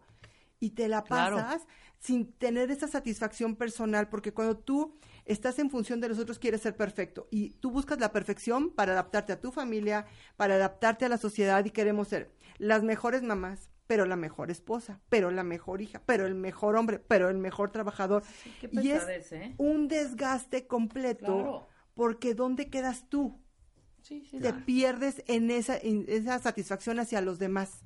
Y es momento de retomarnos, o sea, cualquier edad que tengas, porque yo creo que esto no importa si tienes 20, 30, 50, 60, 70 o lo que sea, no importa, el chiste siempre es poder retomarte para a partir de ahí ver quién eres tú hoy, porque cuando tú no te aceptas tal y como eres, te desconectas de tres puntos que son súper importantes, que es tu amor personal, tu poder también personal y el placer de vivir. Te la vives desconectado, te la vives en función de otros y eso es lo que no puedes permitir. Claro, totalmente. Muy bien. ¿Quién debe de leer este libro? Pues mira, yo creo que muchas veces me dicen que si mis libros tienen que ser para mujeres. Y yo digo que son para hombres y mujeres, porque todos los hombres y las mujeres vivimos esto que estamos haciendo. O sea, como estamos viendo ahorita, también hay muchos hombres que se sienten todo el tiempo medidos por lo que dice el exterior y ellos muchísimo más en el trabajo, por ejemplo.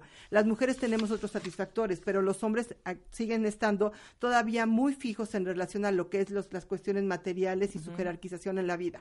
Entonces, ellos todavía tienen una exigencia muy grande. Entonces, Claro. es para todos los que estamos en esta necesidad de encontrarnos a nosotros mismos, de sentirnos más plenos, más felices, y no la felicidad esta de, del Club de los Optimistas, de todos juntos, Sí, ya, sí, no, sí. esa no. Se trata de esta donde tú te sientes satisfecho contigo, donde estás conectado con tus emociones, donde eres tú. A partir de ahí, la vida cambia. Porque no puedes tener ninguna sanación de nada hasta que tú no te aceptas. Hasta que yo no me paré en el espejo y dije, hola, ¿qué tal? Soy Marta y soy, tengo el síndrome de la perfección, ¿no? No pude dejar de, de- de ser perfecta ante mis ojos, porque perfecta no eres para afuera, pero tú todo el tiempo estás queriendo quedar bien. Y además estamos muy acostumbrados. Cuando alguien te dice, ay, qué bonita, qué linda estás, dices, ay, gracias. Pero si alguien te dice, como que eres envidiosa, ¿verdad? Dices, no, yo, Sí, claro, envidiosa, jamás. No estamos con nuestra sombra, lo que decíamos ahorita. El ser golfa es simplemente, pues, conectar con tu sexualidad. Si alguien te dice, ay, como que eres un poquito golfa o un muchito golfa, dices, yo, Sí, nunca totalmente. no, no aceptamos nuestra sombra y mientras no incorporemos nuestra sombra, que es para trabajarla, nos vamos a quedar atorados. ¿Sabes que sería precioso que así como respondes, ay, qué guapa estás hoy? Ay, claro, muchas gracias. Oye, qué golfa estás hoy. Ay, claro, muchas gracias, Muchas ¿sabes? gracias. Y seguir una conversación de verdad auténtica. Sí, ¿no? y no te lo permite. Y puse un ejemplo Ajá. ahí, este, súper Digo, la superficial, envidia, ¿no? por ejemplo, que yo creo La que envidia, la cualquiera envidia. ha eh, tenido tantita o mucha envidia por algo, ¿no? Porque tú no lo tienes y de repente lo ves reflejado en alguien y dices, ay, me encantaría tener eso. Pero tú no reconoces que eres envidiosa. Claro. No, esas son cosas que son una oportunidad porque en el momento que tú te das cuenta que tienes una envidia, puedes trabajarla. Puedes decir, quiero llegar a ese punto, ¿cómo llego? A mí me gustaría que compartieras, porque a la Martucha, cuentavientes, la conozco hace muchos, muchos años. Porque un poco de tu vida, y te voy a decir cuál parte, y te voy a decir por qué. Yo creo que tú representas a muchas, muchas mujeres allá afuera que pueden estar escuchando este programa ahorita, y también puede ser que hombres, que hicieron todo by the book, que hicieron todo, digamos, como dicen las abuelas, como debe de ser, como manda el Señor, ¿no? Ajá. Y te casaste y tuviste tus hijos y tenías un matrimonio que duró muchos años y un día te divorciaste. Y desde ese momento hasta hoy, tú has tenido un gran proceso evolutivo de crecimiento y de aprendizaje. Y creo que eres también una embajadora de la vida después del divorcio para muchas mujeres que dicen, es que siento que no voy a poder, es que siento que eh, no voy a volver a encontrar el amor, no voy a volver a ser feliz, no voy a volver a estar tranquila, eh, no voy a volver a reconstruir mi vida, no voy a volver a reconstruir mi familia. Y ese pavor que da y que te hace sentir que eres perfectamente infeliz por las decisiones que has tomado en tu vida. Ajá. Y por lo que dicta la sociedad, que es perfectamente infeliz. Pues como tú dices, yo siempre me fui por el camino conocido o las reglas que teníamos. El camino del Señor. Era el camino del Señor, de las bendiciones. Porque además era un camino que todos teníamos de alguna manera, entre comillas, trazado. Hoy en día ya no sabes qué viene en el futuro, porque hay tanta diversidad que ya puedes tomar muchos caminos. En la época en la que tú y yo crecimos, de alguna manera sabíamos que nos teníamos que casar, tener hijos, íbamos para allá. Yo fui muy feliz, de verdad. Para mí creo que base de mi felicidad y es real y de mi éxito son mis hijos, por ejemplo. Creo que tengo una relación increíble con ellos, que pude construir padrísimo pero- y que son parte de lo que amo. Mi matrimonio en su momento funcionó muy bien y después dejó de funcionar. Y lejos de pensar que, bueno, infidelidades, abusos, violencia, simplemente nos dejamos de amar. Cuando tú tomas la decisión de un divorcio por dejarte de amar, la mayoría de las personas dicen, ¿cómo? ¿Pero cuándo? Pero no, es que todavía se puede. Y no se trata de quedarte en una relación porque se pueda, sino porque deseas y porque hay amor. Tomar el camino que salía de las reglas fue un camino sumamente, una decisión sumamente dolorosa, la más dolorosa que he tomado en mi vida. Tomar la decisión de divorciarme, porque yo tomé la decisión cuando todo estaba como estable, Claro. yo- yo- pero yo me estaba ahogando y creo que las mujeres tenemos que aprender a escucharnos, a saber en dónde estamos infelices y dónde podemos estar felices. Y yo no me sentía feliz en mi matrimonio a pesar de tenerlo aparentemente todo.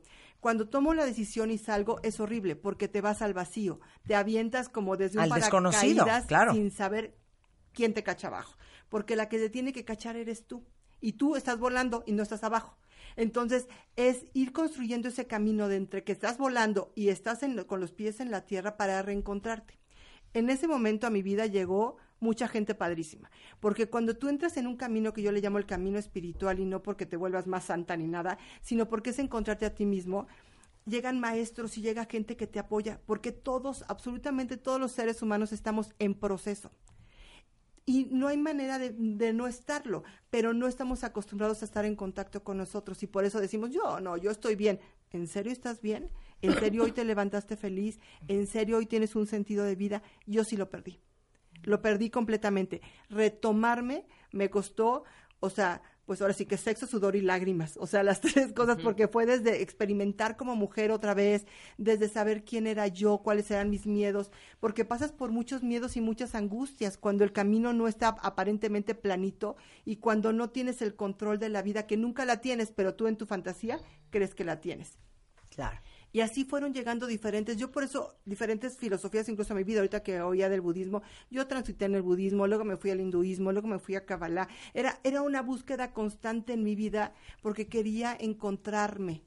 Y creo que ya lo hice, que hoy en día me siento feliz de ser Marta, feliz de, de poder ver todas mis imperfecciones y ver todo el camino que aún me falta por recorrer, que sigo estando en procesos duros y difíciles, te digo, hace dos años empecé en un proceso fuerte de, de que me di cuenta que no me estaba valorando y dije, tengo que retomarme, que siempre tienes la oportunidad de ser un mejor ser humano, pero que depende de ti y que sí se tienen que agarrarse así como de toda su fuerza para poderlo lograr, independientemente de lo que estés viviendo.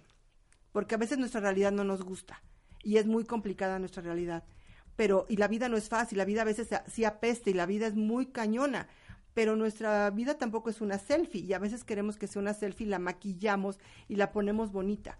Hay que vivir y aceptar lo que tenemos y ver para dónde vamos. Como dice aquí una cuenta yo soy totally by the book. Ese es el punto de imperfectamente Feliz. feliz. Ajá. Que hay una vida después de by the book, que sí no es by the book. De alguna ma- la manera tú también lo hiciste, Marta. O sea, al tener un segundo matrimonio, al estar hoy, con- o sea, tú eres una empresaria hoy picudísima, que la gente dice, ¿cómo le hizo Marta? O sea, yo te veo y de cuando nuestras pláticas en hoy que estábamos todo ¿Te el mundo cagados de la risa, o sea, viendo nuestros sueños y viendo hacia dónde íbamos, a lo que tú te has convertido hoy, tú te saliste de, de- de las reglas y eso te ha llevado al éxito. Salirte de las reglas sí te lleva al éxito 100%. porque encuentras tus pasiones. Yo te veo hoy como realizada, te veo haciendo 20 mil locuras, todo lo que se te, o sea, te paras en un escenario, bailas, cantas, cuando antes ya que hubiera querido diciendo tú, "Ay, no, ¿cómo? O sea, no me entiendes, o sea, salirte del camino. Eso es una invitación constante porque Las reglas nada más nos limitan. Y si hay cosas que tenemos que hacer por las reglas sociales, ¿no? Por la convivencia, pero no dejarte ir contigo. O sea, primero vas tú. El libro se llama Imperfectamente Feliz. Es de editorial. Este es de Penguin Random House, es de Editorial Vergara, está como audiolibro, está como ebook y está ya pues aquí físico. Estoy Eh, muy emocionada. Ay, qué increíble, hija. Te felicito porque aparte es el séptimo. Es el Estás séptimo. muy cañona. Pues me encanta. Pues es que Mar- escribir es lo suyo. Sí, sí, claro. me encanta. Y me puedo pasar, digo, este libro, por ejemplo, yo digo, me quedo un rato en, como en semilla entre un libro y otro, y este lo empecé a escribir en enero. Y en tres, cuatro meses estaba listo porque es como ya ponerte a escribir de que en pijama todo el día y este y, y bañarte pero este O no, o no, o no, o no. pero este pero así surge y creo que aquí está todo lo que hasta mi, este momento en mi vida me ha dado resultado y me ha ayudado a ser una mejor persona. Como lo digo siempre en mis videos de YouTube, share knowledge. Y eso es lo que estás haciendo en este libro. Compartir lo que tú has aprendido hasta ahorita. Exactamente. Qué increíble. Eh, el libro está a la venta en todo el país, está Sí. online, seguramente Sí, lo encuentra también en Amazon, en, Amazon, en librerías, de, librerías de prestigio. Ajá. Es editorial Vergara Ajá. de Penguin Random House y es Marta Carrillo, imperfectamente feliz. Me da una alegría verte Ay, siempre. yo te amo profundamente Aparte les digo una cosa, ¿Qué? yo creo que eres de las mujeres con mejor pelo en México. Sí, Ah. ¿Se han fijado en el pelo de Marta Carrillo? Te amo. En cuanto la vi entrar, le dije, hija, no puede ser tu melena. Tienes un pelazo y siempre lo has tenido. Pero yo dije, o sea, mira, el burro hablando de orejas. no, o pero sea, mira qué bonito que con la edad no lo has perdido. No, sigue aquí a Marta. Eso, gracias Muchas Martucha. gracias, y si quieren encontrar a Marta Carrillo, en Twitter es Marta Carrillo, en Instagram Marta Carrillo P, P. para seguir la conversación de cómo ser imperfectamente feliz. Exactamente. Marta. Gracias, Martucha. Gracias, te quiero. Y yo también. 11.56 de la mañana en W Radio. A ver, para los chiquis, Ay, la primera gelatina Todas las veces nos traen gelatina. con Tráiganos sabores más. y colorantes naturales, bajas en sodio, sin edulcorantes artificiales. Es especial para niños y la creó de Gary. Y hay de mandarina, manzana roja, pera, frutas mixtas, vainilla, plátano, para que sus hijos no se aburran y además las puedan acompañar con yogur, con fruta, con lo que se les ocurra. ¿Qué me estabas diciendo de la gelatina hoy? Ah, es que yo les decía que yo tengo problema de la rodilla que me truena un poquito, ¿verdad, Marta? Sí, sí. Y, y entonces un, fui con una persona y me dijo que me tenía que tomar tres cucharadas, Cucharadas de gelatina. gelatina, no de la de dieta, de gelatina Sí, normal, antes de cada comida, una cucharada antes de cada comida para que el, justo el pelo, que tú dices, el pelo Las brilla, articulaciones. las articulaciones y las Ajá. uñas te... ¿Y- te- sentiste te- el cambio? Cañón. O sea, Es y que es la gelatina es buenísima. Pero es así como de que llegas y tú- antes de tu sopa, o lo que- Sí, la sí, sí. cucharada de gelatina así del refri, pum, Hay que comer gelatina diario. Tres cucharaditas al ¿Cómo día no? es suficiente. 100%. Ahora sí que it's an all time classic. Yes. Bueno, pues eh, de Gary sacó esta Peques para sus hijos. Está en cualquier súper, en el pasillo de alimentos infantiles, para que se quiten ese agobio y le manden algo delicioso y súper nutritivo a sus hijos. Les va a encantar. De Gary Peques, en su Muy tienda de autoservicio más cercana. Hacemos una pausa. Regresando, eh, va a estar con nosotros Lea Moret, eh, escritora, productora y actriz belga francesa, eh, Delfín Madrazo, una empresaria francesa, un documental impresionante que se llama Lea y yo, y es la lucha contra la fibrosis quística. No saben qué historia más increíble, se las vamos a compartir el día de hoy. Y luego el doctor Gerardo Castorena viene a presentarnos el primer centro de cuidado integral mamario en América, se llama Mexico Breast Center, y todo eso va a suceder antes de la una, no se vayan. Hacemos una pausa y volvemos. W Radio 96.9. Fotos, fotos, videos, videos, historias, historias. Síguenos en Instagram, W Radio-MX. No te pierdas a Marta de Baile, dentro y fuera de la cabina. W Radio-MX. Marta de Baile. On the go. Marta de Baile. Solo por W Radio 96.9.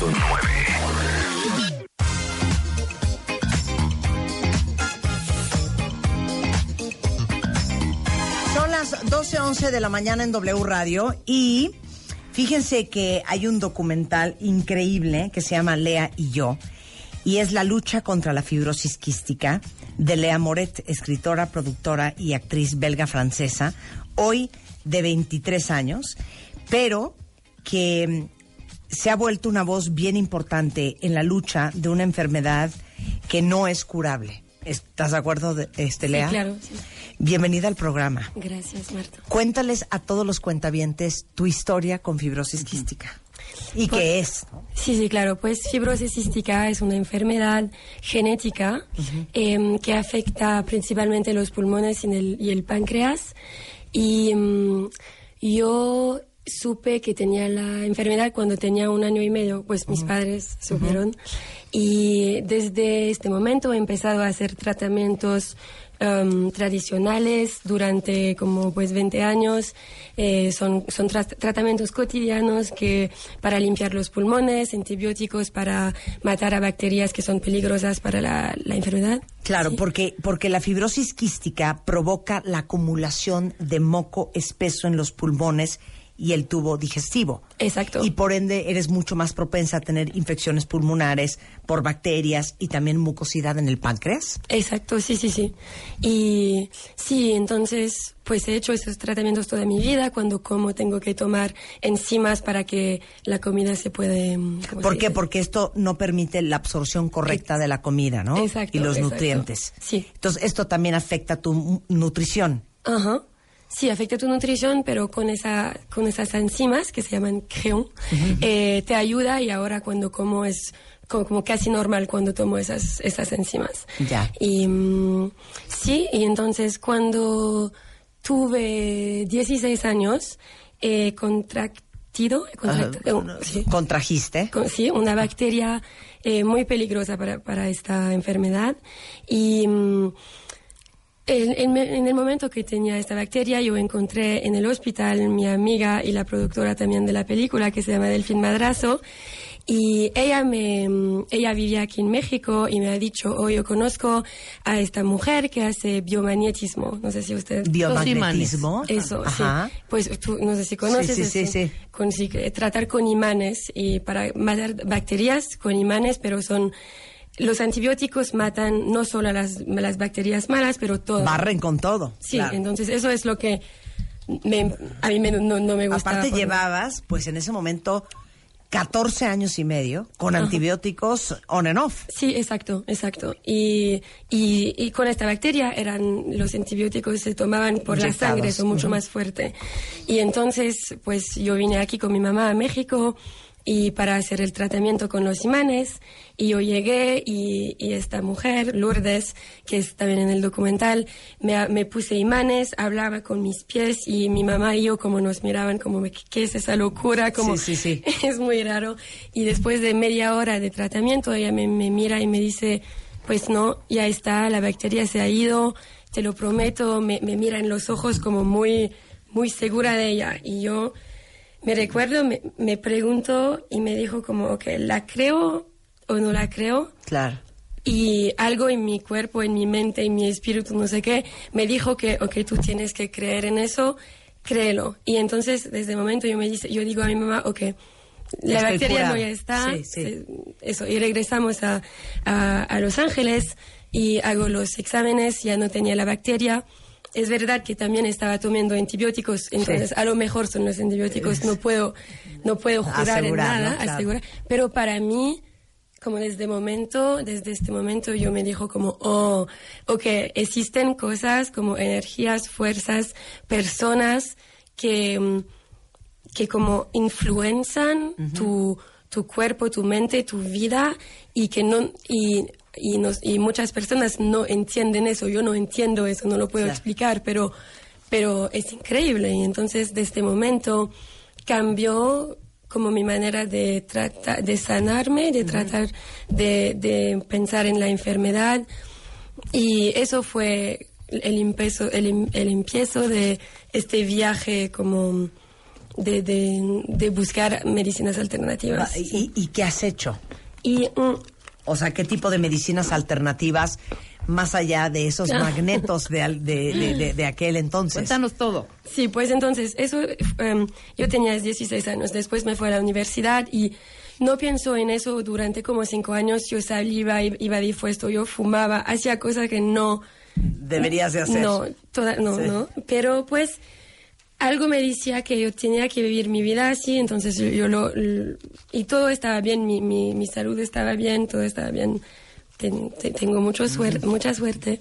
Pero después de la universidad, em, yo tenía el instinto de que quería, con mi mejor amiga Camille, que es la directora de, de, de la película, que quería hacer este viaje aquí, primero en México y después en algunos otros países de Sudamérica, para encontrar como a, a chamanes o a personas, lo que sea, que, que- personas que, que ven la vida y, y la curación de otra manera. Entonces, primero regresamos aquí en Ciudad de México para ver a Lourdes otra vez, cinco años después. Eh, fue muy emocional. Y después, el día que... El día después que llegamos, yo encontré a una amiga de Delfín que se llama Michelle, que ella es una chamán que practica el que comparte el jicuri, el peyote, que es una una, un cactus eh, a- ali- al- Alucinógeno. a- alucinógeno, eh, que mm, está que viene de pues los huicholes que es un pueblo indígena que vive en Jalisco y en otras partes de México y, y Estados Unidos Am, y ellos son los guardianes de la, de la tradición del peyote y, y entonces encontramos a ella y después el día después encontramos a nuestro amigo Arturo que nos llevan a yo y Camil hasta San Andrés Coamiata en, en Jalisco para, para encontrar a, a el pueblo huichol porque él estaba trabajando aprendiendo la, la cultura con ellos. Todo esto para usar el peyote de manera curativa. Sí, pues a- en este momento yo no tenía ni idea de si estaba cura, si, se- si, si eso estaba curativo o no, pero es- estaba abierto a todo, ¿sabes? Claro. ¿Qué Eh, más hiciste aparte del peyote? Eh, pues hicimos, ah, con Michelle hicimos como sound healings, como curación con Sonido. Con sonido. eh, y pues la, la otra cosa que hicimos es ayahuasca. Después Ajá. de peyote fuimos a... El peyote fue como una puerta en, en el mundo de, de las plantas medicinales. Sí. Y después de tomar peyote, como yo sabía que quería tomar ayahuasca, y, pero de manera curativa, porque hay Sí. gente que toma ayahuasca como así. Recreación. una vez, recreación, y esto creo que es muy peligroso, no es, re- no es, no se hace con respeto de la, Sí. de la planta, de, del espíritu de la planta, de, la, de la- las culturas que la, que la mm, guardan. Pero entonces fuimos a, a, mm, Perú y, y sí, hicimos un, un retreat, un, re- un, Sí, un re- retiro. un retiro de 10 días en la, en la selva am- amazónica, eh, tomando ayahuasca con un, con un chamán, chamán chipibo. Oye, ¿cómo estás de salud hoy? Hoy, muy bien, sí, muy bien. No, estoy, pues estoy sana y ahora todo este viaje me enseñó que aunque quiero vivir mi vida y salir y hacer cosas, viajar, hacer películas, todo eso, pero también que es importante sanarse y yo hoy trato de no fumar tanto, de, escuchar a mi cuerpo, de estoy todo el tiempo buscando nuevas maneras de sanar mi mente y mi cuerpo y mi espíritu porque creo que las tres son completamente conectadas.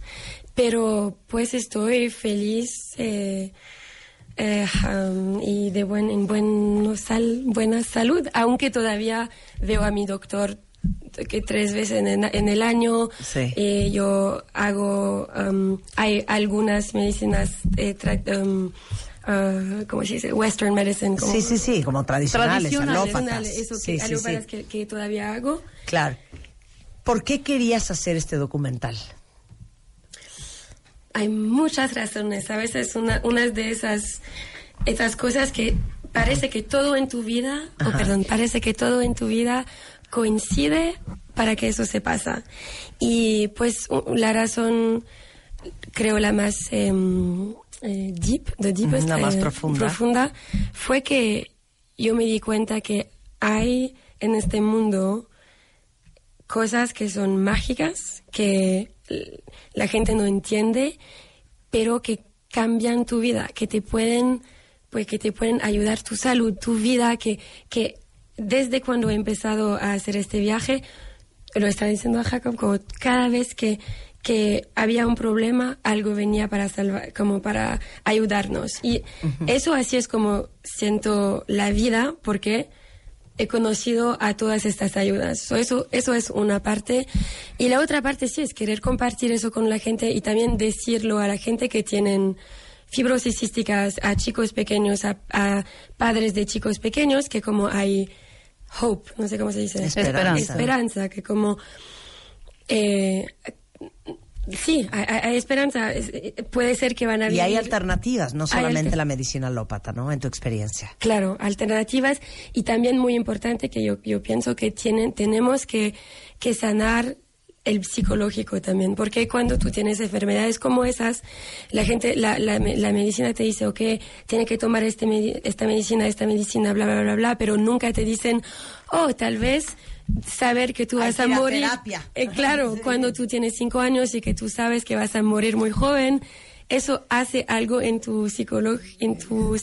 Sí, en tu mente, en tu tu mente. claro. Que no ayuda a la parte física, ¿no? No, y la, y la gente, porque la gente tiene miedo de la muerte, entonces como, no, eh, no queremos que ella, que ella muere, no queremos que ella muere, pero nadie te dice, queremos que tú vive una vida buena, como Sí. donde que tú tienes pasión, como, y eso pienso que para gente que tiene enfermedades es muy importante, como sanar el psicológico y el espiritual también, no solo el físico, y, la- y todo es ¿Cuál es la expectativa Todo está de vida a la que conectado. te dijeron los doctores, los alópatas?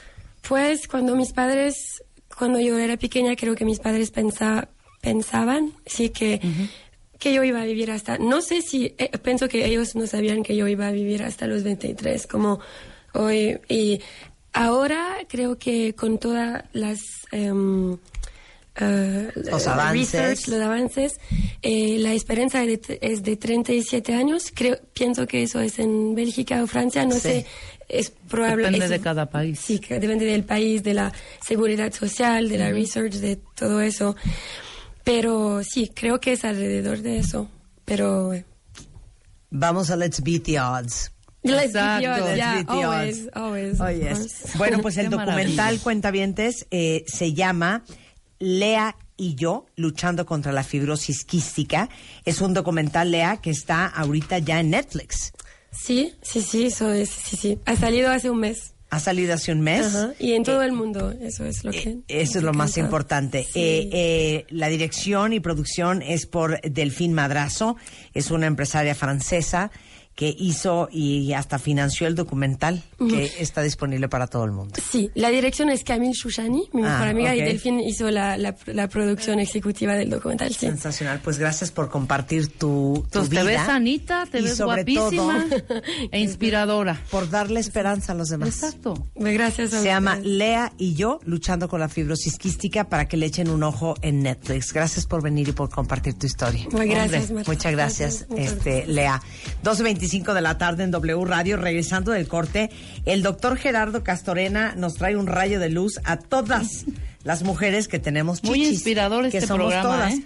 Mexico Breast Center, el primer centro de cuidado integral mamario en América, ya nació y lo parió nuestro oncólogo de cabecera, el dueño de las bolas, doctor Gerardo Castorena. Ahorita vamos a hablar de eso regresando, no se vaya. W Radio 96.9 en vivo. Marta de baile. Solo por W Radio 96.9. Marta de baile. Estamos de vuelta. ¡Oh! Esto ya me tiene, si a mí me tiene así, ¿cómo te tendrá a ti? ¿Cómo nos tendrá a todas?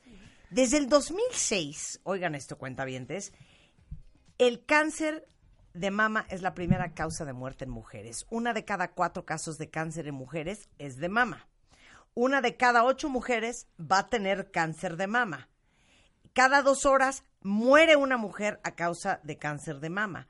Cada año se diagnostica en México 23 mil nuevos casos de esta enfermedad y esto es donde se vuelve insólito.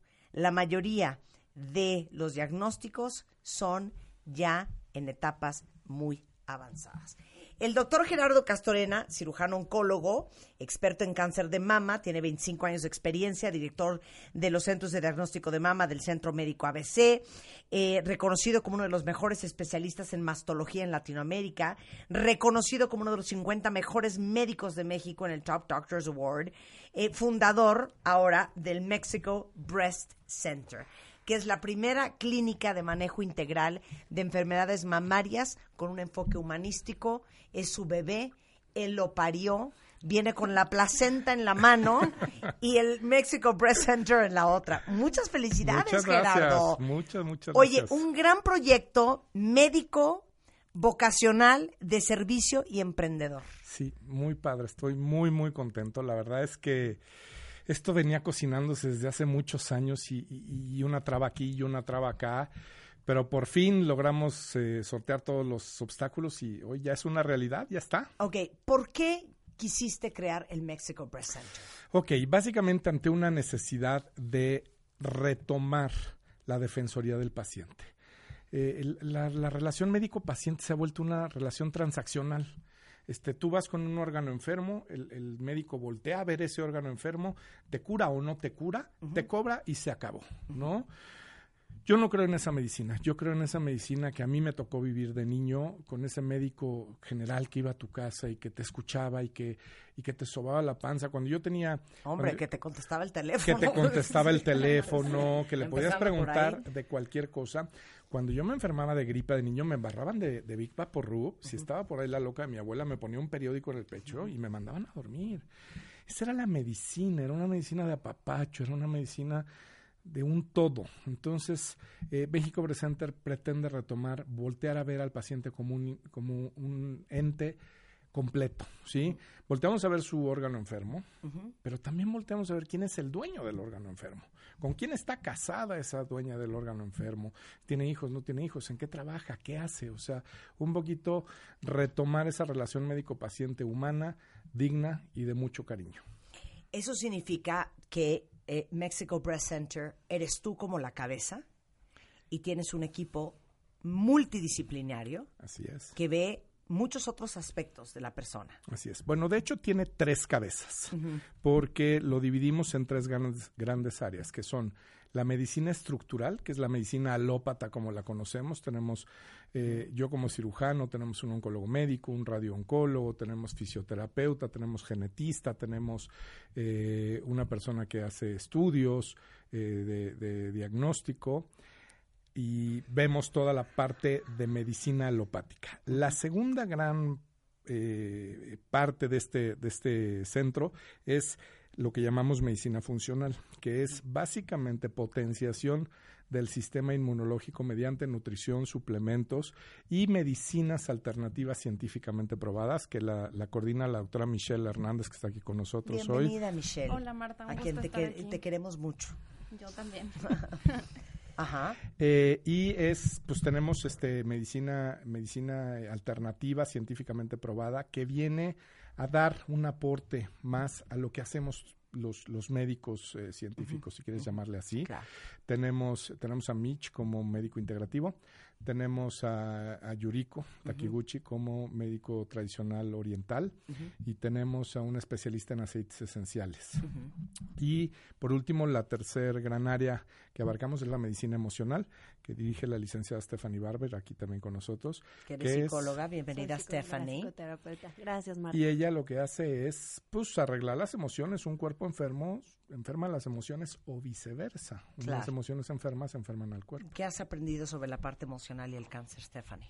Híjole, pues ha sido un camino de descubrimiento y de crecimiento personal también muy interesante, pero sobre todo es voltear a ver, como bien dijo Gerardo, a cada paciente como un ser integral, donde el impacto de todas esas emociones y todos esos pensamientos atorados, eh, frustrados, no trabajados, no expresados, pues cuando no encuentran un buen cauce, impactan donde les queda, que es el cuerpo físico. Y si uno no está bien emocionalmente, está muy pelón Por supuesto. Que te cures. Por supuesto. Que Y te la sirva toda la parte. parte científica, médica, una quimioterapia, una radiación, Claro. un protocolo de, yo qué sé. Lo que sea. Claro, ¿no? porque son dos momentos, son dos, dos áreas muy importantes en cuanto a lo emocional. Uno, lo que estuvo ahí, que acompañó para que se diera todo lo que derivó en un posible cáncer de mama. Y la otra parte es cómo va a transitar la paciente este camino y este proceso hacia la, hacia la recuperación de la salud durante el tratamiento del cáncer de mama. Y, y tú lo has dicho, porque bueno, tú tienes 25 años siendo uno de los oncólogos más importantes del país. y a pesar de que eres un hombre de ciencia y que crees en la quimioterapia y en la radioterapia y en todos los tratamientos tradicionales eh, y los más avanzados en curar el cáncer, tú lo has dicho en estos micrófonos. La parte emocional hace una gran diferencia. Nunca se me va a olvidar que tú contaste de una paciente a la que le tuviste que decir, ya vi tu mastografía y tienes cáncer de mama y tenemos que empezar quimioterapia. Y dijiste, es que si se lo digo, esta se va a matar. Sí. Y oh, sorpresa, ¿te acuerdas de esa Sí, historia? sí, sí, sí, sí. Eh, fue una paciente, una paciente muy, muy de estas mujeres chiquitas, eh, calladitas, con un volumen de voz muy, muy, muy chiquito, que, Que era parecía frágil. muy frágil y, y tenía, tenía un empleo ahí, un, un godinato sí. permanente, Sí. ¿no? Ya sabes.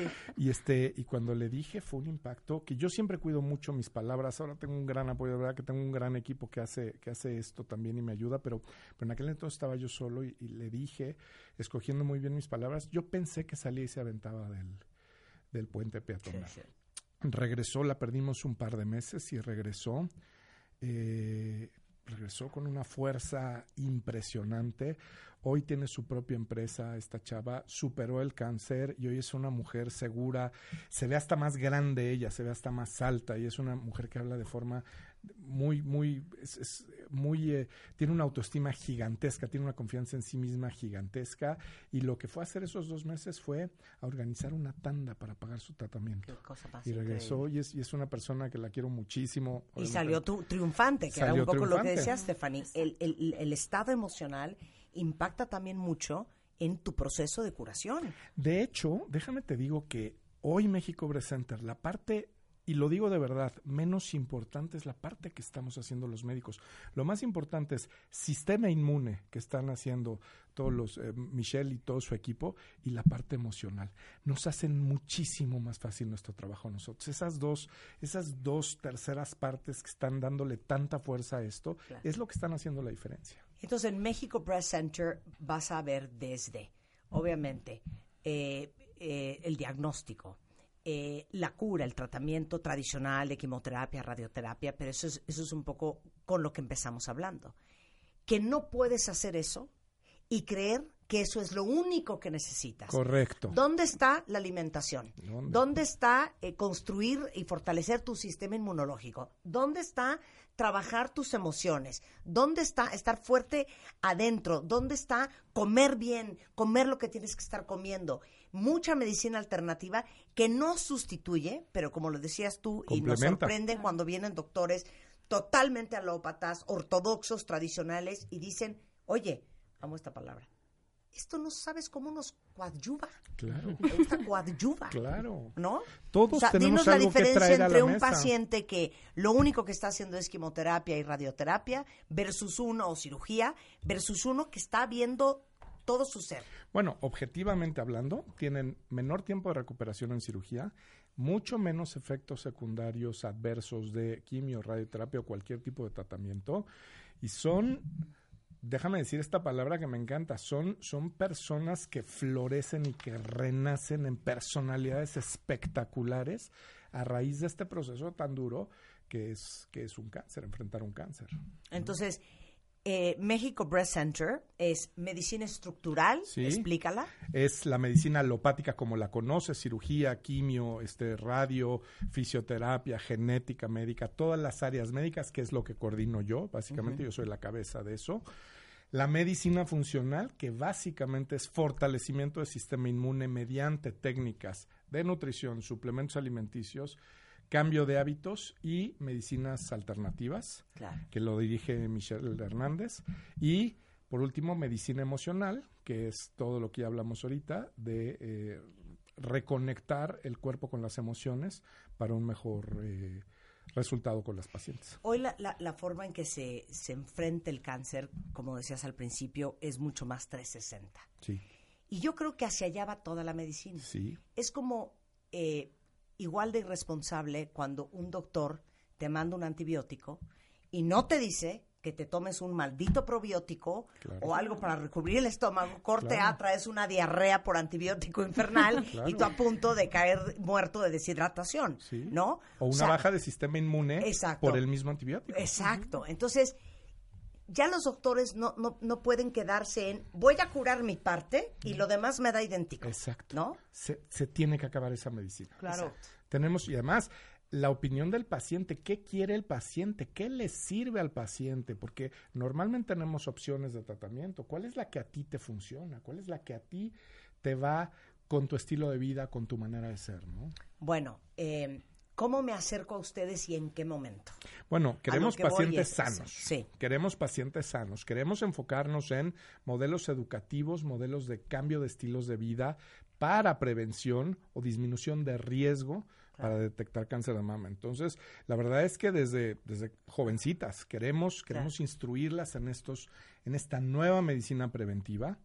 Así que cualquiera se puede acercar con nosotros. Y si tienes cualquier tipo de enfermedad mamaria, típico, te estás bañando y te sientes la bolita, se detonan una serie de alarmas espantosísimas, piensas que tienes cáncer. Si vas con nosotros, te damos diagnóstico el mismo día para que te vayas tranquilo. A ver, ¿no? entonces yo te voy a dar la lista.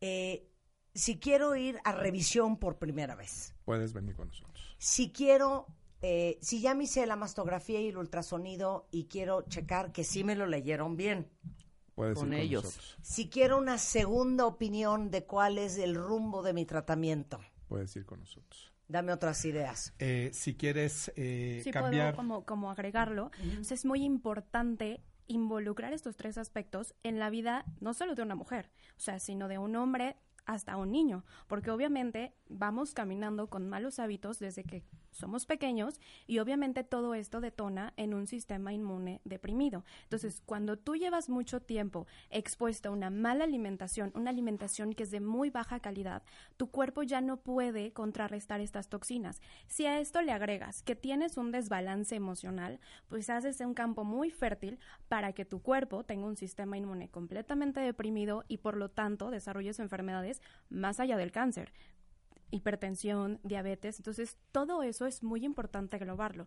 Por otra parte, algo que también se ofrece en este centro es el acompañamiento al paciente. Cuando tú empoderas al paciente con información, cuando el paciente sabe a qué va y qué expectativa tener de su tratamiento, es mucho más fácil que tenga una adherencia a este. O sea, ese es un campo fértil para un camino hacia la sanación. Entonces, es muy importante englobar al paciente desde estas tres áreas, tanto física como mental, emocional y también espiritual, porque muchas veces los médicos olvidamos escuchar qué es lo que el paciente quiere hacer.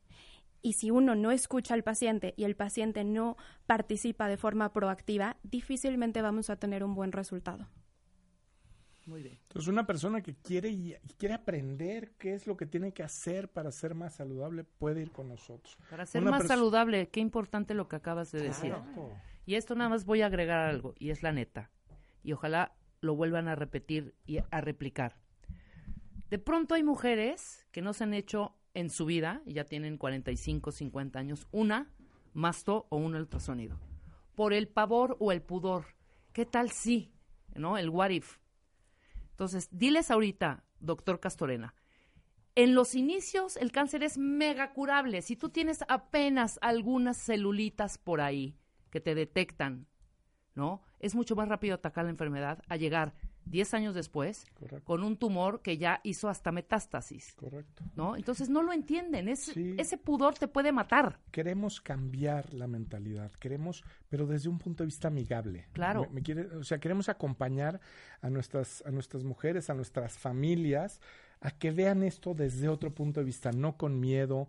Realmente, los dos enemigos que nosotros enfrentamos diariamente es el miedo y la ignorancia. Exacto. Nosotros les vamos a dar información para eliminar la, la ignorancia y les vamos a dar el acompañamiento necesario para eliminar el miedo. Increíble. Entonces queremos muchas mujeres sanas, queremos eh, optimismo, queremos vida, queremos eh, cumplimiento de metas, no queremos cosas tristes ni, ni, ni nada que se le parezca. Queremos acompañar a vivir a nuestras pacientes. Increíble, increíble. Mira, aquí hay muchas cartas de amor. Ok. Qué bonito. Escuchen al mejor oncólogo de México, Gerardo Castorena, que creó Breast Center MX. A mí me salvó la vida. Wow. ¿Quién es? Eh, RS México, no sé, no- Ok. no, no tiene el nombre. Ok. Eh, nuevamente, es el mejor equipo. La clínica no solo te devuelve la salud, sino que te centra y te dice cómo enfrentar un reto de tal magnitud, ¿no? Sí. Que no estés sorda. Estamos Exacto. haciendo unas cosas padrísimas, ¿verdad? Estamos haciendo una medicina bien bonita. Eres un fregón, tú y tu Este- equipo, mi querido Gerardo. Bueno, entonces, si yo no me echo nunca una mastografía, o si la última vez que me la hice fue hace tres años y medio, o hace dos, eh, me puedo acercar con ustedes. Sí. Si quiero una segunda opinión, si quiero una evaluación general de mi salud, si sé que hay cáncer en mi familia y estoy preocupadísima igualmente, Sí, ¿no? sí. Realmente cualquier inquietud que tengas con respecto a salud mamaria, lo tenemos cubierto. O sea, básicamente lo que el doctor les quiso decir es que él con mucho gusto les revisa sus chichis. ¡Eso! Eso es ¡Qué lo bonito! suyo. Eso es lo suyo. El jueves inauguramos la clínica y estuvo bien padre, Rebeca, porque como regalo a todas las mujeres que estábamos ¿Les dieron un ahí, no, no, nos hicieron una exploración ¡Ah! pública. Estuvo bien padre, después de que cortáramos el listón. Pero bueno, a Gerardo Castorena lo llevan oyendo muchos años en este programa. Como les dije al principio, él fue el director de los centros de diagnóstico de mama del Centro Médico ABC aquí en la Ciudad de México y ahora comenzando con este nuevo proyecto Mexico Breast Center, que es el primer centro de cuidado integral mamario en América. Es un one-stop shop para todo lo que tiene que ver con las enfermedades de la mama, porque puede ser un conducto mamario tapado, puede Correcto. ser Puede exceso ser de 20,000 líquido por una fibrosis Puede ser una benigna. infección, puede Claro. ser actividad hormonal normal, puede ser lo que quieras. Exacto. Puede- podemos ver a una chica que su autoestima está limitada porque no le creció el pecho. Tenemos cirujanos plásticos Ah, que mira. ven, claro, todo, todo lo relacionado a cuestiones mamarias lo vemos ahí. Ok, estético y obviamente Reconstructivo. reconstructivo, Claro. está increíble. Y médico. Sí. Ay, me iría a poner. Pues yo creo que te irás, te, te irás a levantar. ¡Qué grosera! No, ya poner ya no, Rebeca. Lo que necesitamos nosotras es un push-up. claro, Es un push-up. Sí, necesitamos darle, ponerle autoestima a las, a, a las bobs para que levanten. Mucha- muchas felicidades por esta iniciativa. Muchas gracias. Cuando estuve yo en la presentación de tu libro, Ajá. Que se llama El libro del cáncer de mama, La vida más allá del diagnóstico. Me traumó escuchar a una de tus pacientes que estaban en ese escenario y creo que se los conté al día siguiente, ¿no? Que dijo que un día, eh, después de que le habían dado un, un diagnóstico medio bizarro sobre su mama, venía en el, en el coche oyendo la radio y oyó eh, a Gerardo en el programa y estábamos hablando de que el dueño de las bolas es el oncólogo y que llamó a tu oficina y fue a verte. Y en efecto, tenía cáncer. Y hoy está cancer free, vivite con Wow, claro. Una cosa importante es todas las grandes estrellas de la medicina, no me considero una de ellas, pero, eh, Pero si hablas, eres. si hablas, eh, te dan cita en tres meses. Nosotros siempre tenemos dos citas disponibles para urgencias, que muchas veces no se llenan porque no hubo ninguna urgencia ese día. Si alguien emocionalmente está muy, muy eh, perturbada, vulnerable, porque se tocó una bolita, la recibimos el mismo día. Es otra de las ofertas de valor que tenemos. Claro. Bien, mira, un primo falleció de cáncer de mama y su principal queja es cómo lo ignoraban cuando acudía a las clínicas por ser hombre. Porque el cáncer de mama también existe en hombres y también los puedes revisar, Correcto. ¿no? Gerardo, muchas felicidades a ti y a todo el equipo. Muchas gracias, mi queridísima. Michelle. Gracias, Stephanie, y a todo el equipo que integra Mexico Breast Center. Apunten el teléfono porque uno nunca sabe cuándo lo va a ocupar. Pónganlo en la M de México, Breast Center. Pónganlo en la B de Breast Center. En En, la la, M G, de Mama o en, en la, C de de Chichi, Gerardo. Donde o en la O de Oncólogo. Eh, es eh, Breast Center MX en Twitter. Breast Center MX en Instagram, Clínica de Mama en Facebook y el teléfono Estamos en el 55 6650 8253 y 55 6650 6650-8255. Sentí que dictaste Yo 16 también. números. Sí, ¿verdad? Sí, pero no se preocupen. 6650-8252 y 6650-8255. Sí estuvo cañón tu ¿Qué dictado, tal, eh? ¿Qué tal? Oye, Aprendértelos. Ahorita se los pongo, ahorita se los pongo en Twitter, apúntenlo todos. Y si ustedes tienen una mamografía e ultrasonido pendientes, e ultrasonido, ¿eh? Y ultrasonido pendientes, Corran. no están escuchando este programa por casualidad. A lo mejor les estamos salvando la vida. Váyanse a hacerla. Busquen al doctor Gerardo Castorena y a todo el equipo de Mexico Press Center. Gracias, chicas. Gracias. Gracias. my Gracias. friend. Gracias. ¿Quieres revisarnos las chichas, Rebeca? Y yo aprovechando que estás aquí. Ya que estamos aquí. Nunca les conté esta historia, la puedo contar antes de ir a corte. Un día me agarro y siento una bolita. Es más, se las conté la semana pasada, no Ah, sé por qué. ¿Se acuerdan? Sí, sí, sí. Siento una bolita, ¿no? Como por la axila. Y yo. ¡Ah! ¡Ah! Y eran como las 8 de la noche. Entonces le hablo al doctor Castorini y le digo, ¡Doctor! Ahora sí, Gerardo, te lo juro que tengo una bola. Me dice, bueno, si quieres, date una vuelta mañana al consultorio. Y yo, no, no, no estás entendiendo. No, voy a dormir. Es ahorita. Fue a mi casa con un ultrasonido portátil. Y, me, y entonces yo me acosté en la sala de tele, en el sofá. Y órale. Gerardo estaba hincado haciéndome el ultrasonido. Y de repente entra Spider-Man. Marta, Gerardo, ¿qué están haciendo? Y me ve con la chicha al aire y un señor que él no conoce, Hincado. hincado, agarrándomela. Claro. Y dice, ¿qué es esto? Y yo le digo, mi amor, te presento al doctor Castorena. ¿No fue así? Y así fue. No, la verdad no, no, no dijo que es esto. Entró y sí puso cara de circunstancia. Me puso cara de, ¿por? ¿Qué es esta anomalía? Qué bonito. Así se hicieron amigos. Ese fue el principio de su relación. Una cosa Así muy es. bonita. Una gran historia. Se me olvidó avisarle, oye, si llegas y me ves encuerada con un señor, no te preocupes, es un doctor. revisando. Bueno, más menos mal que hincada no era haciéndote un papá Nicolás. Exacto. Se agradece. Exacto. Ay, Dios mío. Nada más porque se hace en el laboratorio, se a fuerza, ¿eh? Si no, también se lo pido. Gracias, doctor. Gracias. O 12.55 de la tarde en México. Con esto nos vamos. Estamos de regreso en punto a las 10 de la mañana en W Radio. Pero ustedes no se vayan, hay mucho más el resto de esta tarde. Hoy lunes, de entrada con análisis de el primer informe de gobierno del presidente Andrés Manuel López Obrador con Carlos Loreta. A continuación, solo en W Radio.